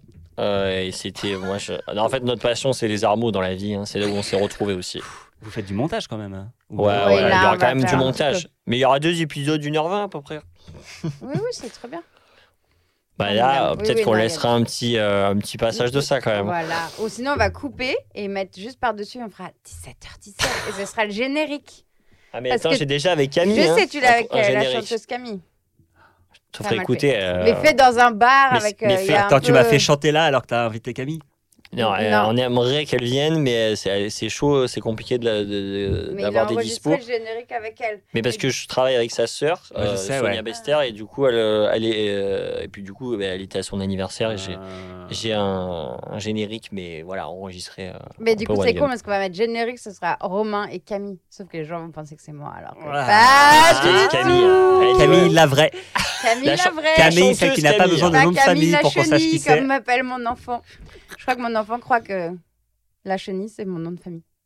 Ah ouais? Parce C'est ton qu'elle, elle dit son prénom, non. Ah Et je dis, et moi, quand je l'appelle, je fais, bah, toi, c'est Camille la chenille. Ah ouais, c'est ton jeune fille un peu quoi. C'est mon nom de jeune fille. Alors, bah, le dernier sujet, ouais, non, c'était sur le rire, et tu m'as dit que ça allait être long, mais bon. euh, Bah non, parce qu'on ouvrait un débat, que je pense qu'on avait tous les deux une Ah, on avait expertise euh, et des trucs à Bah, dire. non, quoi. mais je trouve Enfin, ça hyper intéressant qu'on en parle. Après, je couperai. Les hostilités. Je couperai un peu l'intelligence artificielle, peut-être. Sur ta question qui était sur la, la question de, de, de- de la cible euh, d'une blague, rire de, rire avec, tous ces trucs-là, moi, euh, en revenant aux fondamentaux un peu du rire et surtout de ce que j'ai pu lire, je te parlais du fait que je lisais beaucoup de bouquins, il y avait un Mel sur Comedy Writing Tips qui a une théorie un petit peu du rire qui t'explique pour écrire une bonne blague, il faut respecter la, règle des- la, la règle des threes. Les threes, c'est T-H-R-E-E, E T, target, H, hostility, R, réalisme, E, émotion, E, exagération. Donc en fait, il faut que tu puisses avoir tous ces éléments dans une blague pour qu'elle soit drôle. Et après, ça te permet d'avoir une grille de lecture sur ah tiens, il manque de l'émotion, il manque de l'exagération, il manque du Mmh. réalisme, il manque tout ça, et ça te permet d'avoir une belle grille de lecture. Mais ce que j'aime beaucoup, c'est que cette règle des threes, ça commence par T, target. Toute Cible. blague a une cible, en fait. C'est juste, tu es obligé de cibler quelque chose et d'attaquer quelque chose. Ça peut être toi, auquel cas c'est de l'autodérision, c'est super. Ça peut être les puissants, auquel cas c'est de l'humour communément admis. Ou ça peut être les faibles, et dans ces cas-là, on va te taxer d'être humour gratuit, facile, de droite, réac. Euh, mais ça peut être aussi drôle, l'humour de droite en réalité. Parce Mhm. que euh, autant l'humour de gauche va euh, taper les puissants, donc on va faire des blagues, je sais pas, sur Macron, sur tous ces trucs-là, et c'est bien vu parce que les puissants, c'est pas cool. Mhm. Mais en faisant de l'humour sur des faibles, tu vas aussi un peu par endroit, tu vas questionner les postures des gens. Et ça, c'est intéressant. Euh, Parce que c'est pas bien, parce qu'on tape pas sur le faible, parce que. euh, Parce qu'il y, y a un moment, les postures aussi sont un peu emmerdantes. Les postures empêchent d'avoir un regard réaliste sur le monde. Euh, ça va être souvent être un argument de droite, tu vois ce que je veux dire? Ah ouais, mais euh, les femmes, elles, je les paye moins parce que quand même, elles travaillent moins bien parce qu'elles ont des enfants. Et, donc, du coup, on va dire, ah ouais, mais euh, c'est pas bien. Et l'argument de droite, ça va toujours être, bah oui, mais c'est vrai. Euh, hmm. hyper schématiquement. Les gens de droite parlent pas tous comme ça. Il y a même des gens de gauche qui parlent comme ça. Mais ce que je veux dire, c'est que attaquer une posture va aussi te permettre de briser une espèce de bienveillance. La droite appelle ça la bien-pensance. Et comme ça, tu vas pouvoir un peu désosser des trucs qui euh, sont attaquables aussi. Mais ça n'est pas dans la règle de l'humour de base. Euh, on parlait de Blanche Gardin. Il y a des moments, ce qui fait beaucoup rire avec Blanche Gardin, c'est ses blagues de droite. Quand elle dit euh, ah euh, quand il y a eu les blagues sur MeToo euh, euh, et qu'elle commençait sur Twitter à avoir toutes ces histoires de il m'a coincé dans un coin de la photocopieuse, il a commencé à me Oui. toucher. Heureusement que ça, heureusement qu'à 160 caractères, ça commençait à m'exciter. Ok. Alors moi genre ah, ah, c'est drôle. mais ça grince parce qu'en fait, tu vas questionner un truc. Bon, après, elle n'est pas dans la condamnation de MeToo. hein. Je pense que Oui, c'est oui. ça qui. Quand c'est- bien dosé cet humour-là. C'est une femme qui le peut- dit aussi. En plus, il y a des questions de point de vue. Mais ce que je veux dire, c'est que quand c'est bien dosé, en fait, ces trucs-là, quand c'est bien vu, quand c'est un peu fin, quand c'est un peu pertinent, Hmm. quand en gros, tu es la seule personne à pouvoir faire cette blague, c'est ce que tu viens de dire sur c'est une femme, c'est Blanche Gardin. Euh, Hmm. Donc quand tu es à cette place-là et que tu oses dire ça, c'est là où vraiment tu fais œuvre de ton talent. Euh, Parce que là, ça devient très très drôle. parce qu'elle est passée la blague. Genre, indépendamment de ce qu'on pense, la blague est passée. gens sont les, gens, les gens sont Ouais. morts de rire, je sais pas quoi. Mais t'es quand même sur une posture de vanne où C'est toi tu te fous de la gueule de, de MeToo. Ouais. Mais c'est touchy, mais ça passe. Mais t'as Ouais. réussi à. T'as pris un risque et t'as Mm. été salué par le public. Allez, bravo, t'as le droit aux honneurs. Si tu te plantes, là, Ça- c'est- plus bas. Ça me fait exactement penser à Ricky Gervais qui fait son discours extraordinaire au Golden Globe. Ouais. Il dit, et en même temps, j'ai lu une interview où il dit, mais euh, en fait, on a l'impression que je suis hyper libre et tout, mais si je dérape, je me fais tuer par le roi. Exactement. C'est ça. C'est fait il y a un bouquin de Guillaume Meurice là-dessus, hein, Le roi n'avait Paris, qui parle de Triboulet, le bouffon du roi, et à quel moment est-ce que le roi n'arrive plus, et qu'en fait, euh, ah tiens, c'est plus une blague. Euh, c'est hyper. euh, mais parce que les blagues sont aussi des réalités, qu'il y a une règle à pas transmettre. Il y a une campagne pour stand-up en ce moment contre le harcèlement de rue, et il y a marqué euh, Oh, ça va, c'était une blague. Et, euh, Ah oui, j'ai vu, ouais. Il y a un truc en mode En fait, c'est pas de l'humour, c'est du harcèlement. En fait, c'est argument de dire Oh ouais, mais c'est de l'humour. En général, Hmm. quand tu dois préciser Ah, mais c'était de l'humour, c'est que peut-être c'est pas très clair. C'était pas- hyper clair. Ça, je rigole. C'était- Dans les scènes ouvertes, on a beaucoup comme ça. Mon Je rigole. Bah oui, oui. Bah non. C'est... Ah, t'es bah, sur scène avec un coup, micro, non. donc il Fallait pas le. n'y a pas besoin de le préciser. Faut pas le c'est préciser. juste que ça n'a pas marché. Peut-être ta blague était pas assez. Tu euh, finis par faire euh, ta gueule au public. Comme ça, toi, t'es là. Ouais, Ah qui agresse, qui agresse Ah, le public parce que ah, le ouais. public ne rit pas, c'est Ouais. horrible. Horrible. Waouh. Et toi, Camille, c'était quoi ton point de vue? Euh, je... Non, non, je- j'en ai. Enfin, non, moi, j'ai plus. euh, je suis moins experte là-dessus. Moi, j'avais. En tout cas, quand je faisais. Je suis pas expert, pardon. Oui, oui, je sais, pardon. Non, mais. Non, genre, non, pardon, ça Mais n'engage que moi. Aujourd'hui, nous ouais. recevons le docteur du rire, Bertrand Muscla, qui a, Lucas, docteur du rire, avec qui a anesthésié énormément. Il a découpé des foies et des, euh, et des larynx euh, vivants Euh. qui Mais, euh, rigolent. Moi, après, c'est juste euh, par moi ce que j'aime bien. C'est vrai que j'aime bien quand les gens se moquent d'eux. Et je L'autodérision, c'est- du coup, ça, ça- ça se fait marrer. je, trouve ça euh, plus fin et plus hum, souvent plus drôle. Pourquoi? Parce que je trouve euh, que, et c'est ce qu'on retrouve quand même souvent aussi un peu dans les scènes vertes, que d'aller taper sur euh, enfin, les, schémas classiques euh, en se foutant, en disant Ah ben Macron, ah, c'est un con. Ah, ok, super. Et un autre truc aussi que j'ai découvert à chaque fois, ils font tout le temps des vannes là-dessus sur a priori, quand on est congolais, on est toujours en retard. Bon, je ne connaissais pas ce, truc-là, mais donc tu peux être sûr que si le mec est d'origine congolaise, il va te dire Eh, mais je suis à l'heure. Et alors là, les gens sont morts de rire ou pas. Moi, j'ai pas la référence. Enfin, Mais tu vois, du coup, je dis pas que c'est drôle ou pas drôle. C'est juste, c'est moins des choses qui vont me faire, euh, qui vont me faire rire. Ça va plus me faire marrer s'il va raconter un truc sur lui euh, et se moquer de lui-même sur des. Mais pour moi, c'est ça marche qu'au début, ça. C'est- Tu vois ce que je veux dire? Et c'est d'ailleurs un truc hyper utilisé en scène ouverte, c'est que tu commences par faire des blagues sur toi. Bonjour à tous, euh, euh, je m'appelle euh, euh, Frédéric, je sais pas quoi, et, et j'ai une tête de, et je ressemble à un Oui, oui. Et on- tu commences, et c'est de bon ton de venir et de commencer à faire une blague sur toi, mais effectivement, tu peux pas tenir après peut-être cinq minutes sur toi, c'est peut-être drôle, mais même pareil, à un moment, tu es en mode genre, ouais, mais en fait, arrête de, de faire rire de toi, valorise-toi en fait. En fait, ne te réfugie pas que sur la critique de toi-même, puisque en tant que artiste, peut-être on attend un point de vue sur le monde, tu vois. Puis, Mais je suis d'accord avec toi. Si on arrive et qu'on fait des blagues sur Macron, en fait, on s'en fout. Maintenant, dans quelle mesure, quel est le premier mec qui va faire une super blague sur ChatGPT, en fait? Quel est le premier mec Ouais, bah, qui va faire un truc qui n'a- de- comme Du monde voilà. c'est- ChatGPT est en train de l'écrire. Bah, C'est toi, Voilà, c'est Bertrand, ça. qui va faire ça. C'est compliqué comme cible euh, un robot quand même. Mais justement, c'est ça qui est drôle. Le robot, il répond. Ouais. Bah, J'ai pas testé, il faut l'écrire. J'ai essayé, j'ai essayé. les T'as essayé les blagues Ouais. Et c'est pas Là, j'ai vu quoi? Il y a une qui tournait sur Twitter. Pourquoi est-ce que Neymar ne va pas au zoo Et ChatGPT euh, propose euh, la réponse parce qu'il a peur d'être confondu avec un singe. Donc, Ah ouais, peut-être ne faut pas encore confier toutes les blagues Ah, c'est- Ah, mais dans certains on m'avait dit- ça plairait peut-être. Parce qu'on m'avait dit que ChatGPT était hyper bien pensant, mais là, euh, j'avoue, waouh. Ah, non, non, il n'est il est, il est pas encore hyper câblé sur. euh, Mais euh, C'est comme cette IA sur Twitter qui est devenue raciste en 24 heures. là. sérieux? Ouais, ils avaient posté une IA et en fait, Ah ouais, carrément. ils l'ont rendu raciste et tout. Ah ouais, tu fais ce que tu veux à une IA en fait. Ah ouais, c'est compliqué. Quand mets c'est les quand c'est paramètres. open source, ouais. Quand tout le monde y a accès, euh, c'est compliqué. Et euh, mais non, mais ce truc de self, parce que ça me fait penser à une, une, une humoriste australienne qui a fait Nanette. Ouais, Anna Gatsby. Anna Gatsby. Ex- Elle est très très forte. hein. Ouais, ouais, c'est très fort, mais pareil, à un moment, elle. euh, Mais elle condamne le self-deprecating euh, Oui, mais elle, elle, elle, elle quitte l'humour, en fait. Ah oui, carrément. Sauf qu'elle est revenue. Oui, mais avec euh, des trucs moins drôles. Avec des Enfin, trucs moins drôles, ouais, tu- t'as raison. en fait, ce que je veux dire, c'est qu'elle a fait un acte de mise à mort de l'humour par son spectacle. Mais dans Euh, Nanette, elle est drôle. hein. Elle est Et pas pourtant, si elle drôle est pas que dans ça. la- C'est pas si euh, drôle. Après, c'est drôle, c'est euh, marrant. Enfin, c'est ok. Je- je- je- elle est forte, tu vois ce que je veux dire. Mais c'est que son spectacle est un, est un- c'est, du C'est une harakiri. sortie. C'est une sortie C'est de. ciao et, et je reviens plus. Et à la fin, elle dit en fait, je reviens parce que Louis C.K. revient, donc je n'arrêterai pas tant que Louis C.K. sera pas parti, tu vois. Ah ouais, carrément. Mais tu as un vrai acte de on va mettre à mort l'humour parce qu'en fait, je- à la fin, je vais vous faire pleurer. Euh, Ouais, il y a un discours il y a- en fait, il y a autre chose. tu Ok. vois. Il y a Mais- un acte de I, I will not, euh, je sais pas quoi, stand for this, je sais pas quoi, I will not stand up anymore. Je sais pas ce qu'elle balance, mais elle n'arrête pas de dire que c'est fini. Mais c'est c'est hyper beau en fait. Mais le spectacle, il est incroyable. Mais il est Mais- pas très drôle. Enfin, il est, Mais- il est poignant et Ouais, parce qu'il il y a un message ouais. Moi, j'aime bien ça même. aussi dans l'humour ou quand tu peux aussi te servir de toi-même pour amener un message. Après, oh, je trouve qu'aujourd'hui, euh, tout le monde veut, en sortant d'un spectacle, avoir appris quelque chose. On peut aussi quelquefois un peu se détendre et juste aller voir euh, un spectacle. Mais pareil, tu vas le, tu, tu, tu vas pas le. On attend maintenant d'un spectacle qu'il se passe quelque chose. qu'il se donc- passe quelque chose. et Ou alors, s'il se passe rien, faut en faire un du Bob Burnham, qui à la fin est le point de vue de son spectacle sur Make Happy de y a rien, rien, y a rien. Et en fait, c'est hyper beau. C'est philosophique. Ça veut dire quelque chose de. Parce qu'en fait, la manifestation de l'hyper talent de ce type euh, vient se dire, euh, il est dans une hyper société du spectacle. Et rien que ça, c'est genre hyper réflexif de ce, qu'est les, ce que sont les États-Unis aujourd'hui, en fait. Donc, tu as un vrai truc hyper social, hyper pertinent sur le pays de. euh, on est, nous ne sommes que des fractales de réflexion de nous-mêmes et tout ça n'a pas de sens et je- j'en suis le pur produit.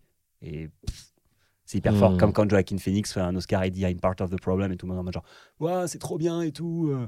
Bah en fait c'est le voilà le, le, le- le mec arrive sur scène et fait une espèce de suicide artistique en disant tout ça c'est rien. Et en fait c'est Il voulait dire quoi en disant euh, I'm part of the problem? Bah, quand il parlait du fait que tout le monde venait en jet privé aux Oscars, Ah oui, euh, que oui. c'est un ultra riche et que euh, peut-être qu'il mange trop de viande et tous ces trucs-là. Et lui-même, du que coup, c'est euh, un mal blanc Hmm. qui bah, tous ces Qui détruit la planète. donc il y a une réflexion sur Comme, ouais. sur qui il est et en fait c'est vrai que ça avait fait beaucoup de bruit parce que moi je ah tiens un mec qui reconnaît. C'était le Hmm. début d'un truc dans 10 ans c'est un discours qui va être passé on va dire ah tiens c'était déjà réac Enfin, parce que la vie est ainsi faite. Mais hum, mais mais, mais aujourd'hui je pense que ouais sur un spectacle forcément on va demander euh, on va demander un truc et c'est mais même si c'est personnel même si c'est tout petit même si c'est de la micro histoire en fait c'est jusqu'à un moment juste faire rire euh, je sais j'en sais rien en fait je sais pas Moi, ça me va aussi. Enfin, ça me va aussi. Je, là, je- en plus, je l'ai vu et j'ai eu notamment un énorme fou rire au dernier spectacle de Thomas VDB. ouais Et tu vois, en ressortant là, il y avait sûrement des trucs un peu. euh, Mais tu vois, j'ai pas, je ressors pas de là en me disant, ah, j'ai appris un truc. Mais par contre, je ressors de là, j'ai eu un fou rire de 15 minutes avec mes amis et le public où vraiment on a pleuré Vous a fait craquer. hein, et on a craqué, quoi. Vraiment, c'était mais à hurler de rire. Et tu ressors de là. En fait, tu ne parles que de ça. En fait, t'es là. Non, mais c'est incroyable. Mais tu sais, t'es. Un état de transe, quoi. Ouais, il vous a. transe. Bam Et sur quoi Et euh, il fait toute une partie sur euh, tes potes qui partent euh, en banlieue lointaine et qui arrêtent pas de te dire euh, mais faut passer nous voir. Ah, ben Et- ça me rappelle, ça me rappelle une pote qui Bah est partie voilà, et à ce moment-là, nous, bah, on est, les gens avec qui je suis allée voir ce spectacle, on est les deux derniers couples qui habitent à Paris, et du coup, on a que nos potes qui sont barrés en banlieue, et où en fait, il fait tout un truc sur le fait qu'à à un moment maison. donné, les gens ont des très mollo dans la voie, vraiment venir nous voir et tout, et euh, qui se mettent à faire des abeilles, enfin des- du miel et tout, enfin, et donc c'est nous, on Vous avez craqué. décrivait à la perfection ce qu'on vivait, et on a mais craqué, enfin. Parce que ça parlait tellement de quelque chose C'était que parfait, vous, vous parfait. viviez. Et rien que ça, euh, alors je suis sortie de là, je sais pas si j'ai appris grand chose, mais rien que de vivre quelquefois des moments comme ça, de, de, de grâce, de d'humour, mais c'est c'est trop bien. Là, tu te dis, euh, ma place à, ma place à 30 balles, elle est complètement Ah, rentabilisée. bien sûr bien sûr mais mais ouais mais bon mais il faut être un très faut être un très grand il et, faut être Thomas et- VDB, et VDB en fait partie est hein. si fort, Ouais. Hmm. il est trop fort beaucoup trop fort. Bon, vous me donnez trop envie d'aller voir tous les spectacles d'humour euh, du moment, là. Vraiment. euh, je- du rire, du rire, du rire. du rire du rire Bon, bah écoutez, on va pouvoir euh, mettre euh, fin à ce podcast, peut-être. Tu veux une petite euh, Une reco? La recommandation? Reco, la fameuse Moi, j'en ai reco, une trop bien. Allez, fais-nous rêver. Je vais la dire. Euh, alors moi, je recommande une musique. C'est Superflu, Love Isaac. Et je Et le mes dis yeux en regardant Oh là la là. tête de Mes yeux Bertrand. Alex, Car-. Bertrand en a parlé dans le podcast de Rosa. Ouais. Vous en avez parlé. Du coup, j'ai tapé et j'ai ajouté cette musique à ma playlist Mais qui s'appelle Cours Morue, qui est en open euh, sur YouTube. Et grâce à cette musique, je cours un kilomètre de plus. Ah, mais elle, est, Oh. elle est magique. Elle est Superflu. Superflu super Love Isaac. Love Isaac. Superbe. Et donc, merci pour cette recommandation. Ah, mais ça fait donc, trop euh, je plaisir. donne ici. euh, je, bon, je me suis mise à courir en janvier, donc je courais pas beaucoup, mais je courais 3 km. Et là, le fait d'avoir ajouté cette musique à ma playlist me fait, mais ça me booste sur Je- mon je- dernier ah, kilomètre. je ok, c'est c'est trop bien. Mais Elle je te dis, trop ce que je- c'est ce que je disais sur le podcast de Rosa, c'est le- c'est l'instant magique quand tu fais une soirée et que faut mettre, tu mets cette musique. tu- Enfin, vraiment, regarde ce qui se passe autour de toi. C'est c'est- Ah ouais. Ah, j'ai pas encore testé ouais, c'est soirée. magique. En début de soirée, en fait, si tu veux que les gens se lèvent, si tu veux mettre une vibe trop cool, c'est. je J'ai envie de le mettre là. J'ai envie de le mettre là. Là, vous, ça passe pas, mais j'ai envie Ah, de le je mettre. trouve le Ah là là là pouvoir, là là le là. pouvoir de cette Ah, chanson, non, je le trouve incroyable. Ouais, ouais, ouais, trop bien. Donc merci pour, Ah, super, euh, trop cool. pour cette musique qui me fait courir plus vite. Trop bien. Et toi, Bertrand, du coup, une, euh, une recommandation? Une recommandation. Moi, tu, tu en euh, as cité plein. hein, de... Ouais, bah si mais vous bon. connaissez pas Flight of the Concorde, parce que voilà, je, je- je- vraiment c'est ce qui me fait plus rire au monde. Et un truc actuel en ce moment, qu'est-ce qui m'a retourné dernièrement? J'ai vu quoi? J'ai vu deux trucs très bien. Euh, c'est euh, Anatomie d'un divorce. Fly- Flashman is in Trouble sur euh, Disney+. Ah, génial. C'est une, série. une série avec euh, Jesse Eisenberg et Claire, Claire Danes. Waouh. Euh, Des, des, des, des killers. Des gros gros killers. Ah là là, mon dieu, qu'est-ce que c'est bien. C'est-à-dire que euh, c'est, bah, ça s'appelle Anatomie d'un divorce. donc, Anatomie voilà. d'un divorce. Et en fait, euh, c'est assez fou parce que c'est des, c'est des, que des phrases que tu t'es déjà dites dans, dans un couple, en fait. Hmm. Il y a un hyper réalisme des dialogues où, euh, des mais qui sont en même temps hyper écrits, c'est trop beau. Et des situations où tu, tu vois tellement ta vie de, de couple, en fait. Euh, et même si t'es pas en couple, parce qu'il y a un personnage, enfin, il y a toutes les configurations en fait amoureuses qui Ça- sont représentées Et hum, avec une, des effets de mise en scène qui sont formidables. Et, Ah, et voilà, j'ai vraiment trouvé ça super. Et voilà, et, et en même temps, voilà ce que je disais, il y a le côté hyper réaliste des dialogues et en même temps hyper poétique, un peu comme un conte. euh, dans la mise en scène et aussi le propos. Et je trouve que ça navigue brillamment entre les deux et c'est assez troublant. Ok. Bah écoute, euh, Romain, je- t'as ça- quelque chose ouais, j'ai quelque chose. Ça y est, j'ai l'impression que ma voix s'est posée, Bertrand. Bah voilà, tu vois, au bout de- Après, Au bout après de 4 deux heures. heures. de conversation. Il faut 4 heures de podcast pour arriver à waouh, je m'apaise, tu vois, je suis dans, dans le diaphragme, dans le bas. Et euh, non, la recommandation, mais tu en as parlé tout à l'heure, mais je, si je, je, je comptais en parler, euh, si je verrai toujours vos visages Ouais. de Jeannery, qui est vraiment un film magnifique, euh, voilà, qui est au cinéma, mais peut-être que quand le podcast sortira, ça sera en, en- en V- VOD. Et euh, vraiment, c'est un, superbe film sur la justice réparative.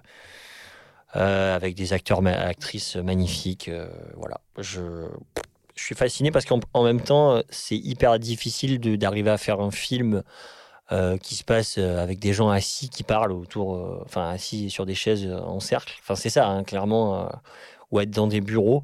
Donc, c'est un tour de force d'arriver à faire ça au cinéma et, et elle le réussit vraiment à merveille. En plus, il y a un truc assez intéressant, je trouve, dans ce concept de justice euh, ré- ré- réparative, triste, je sais plus comment Ouais, ça je sais dit. plus, ouais, ré- triste C'est que tif, déjà, ça porte en soi un concept dramaturgique hyper puissant. Hmm. Que des bourreaux et des victimes se retrouvent les uns face aux autres. Alors, que- enfin, c'est pas les.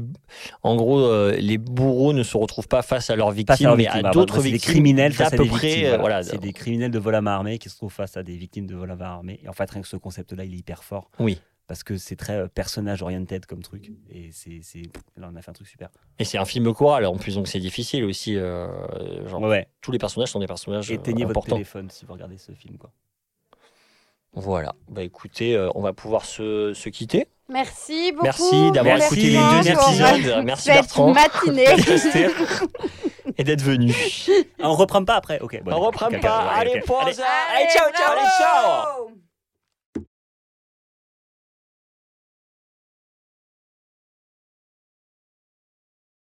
Vous êtes encore là? Vous avez aimé cet épisode? Pour nous soutenir, vous pouvez mettre 5 étoiles sur votre application de podcast préférée et en parler autour de vous. Vous pouvez également nous suivre sur Instagram, at Romain Francisco et at Camille Bizien, pour ne rien rater des aventures de 17h17. À bientôt Là, j'ai presque m'avoir posé. Il était, il était vra- vraiment bien là. hein. Ouais. Vraiment. Je l'ai presque.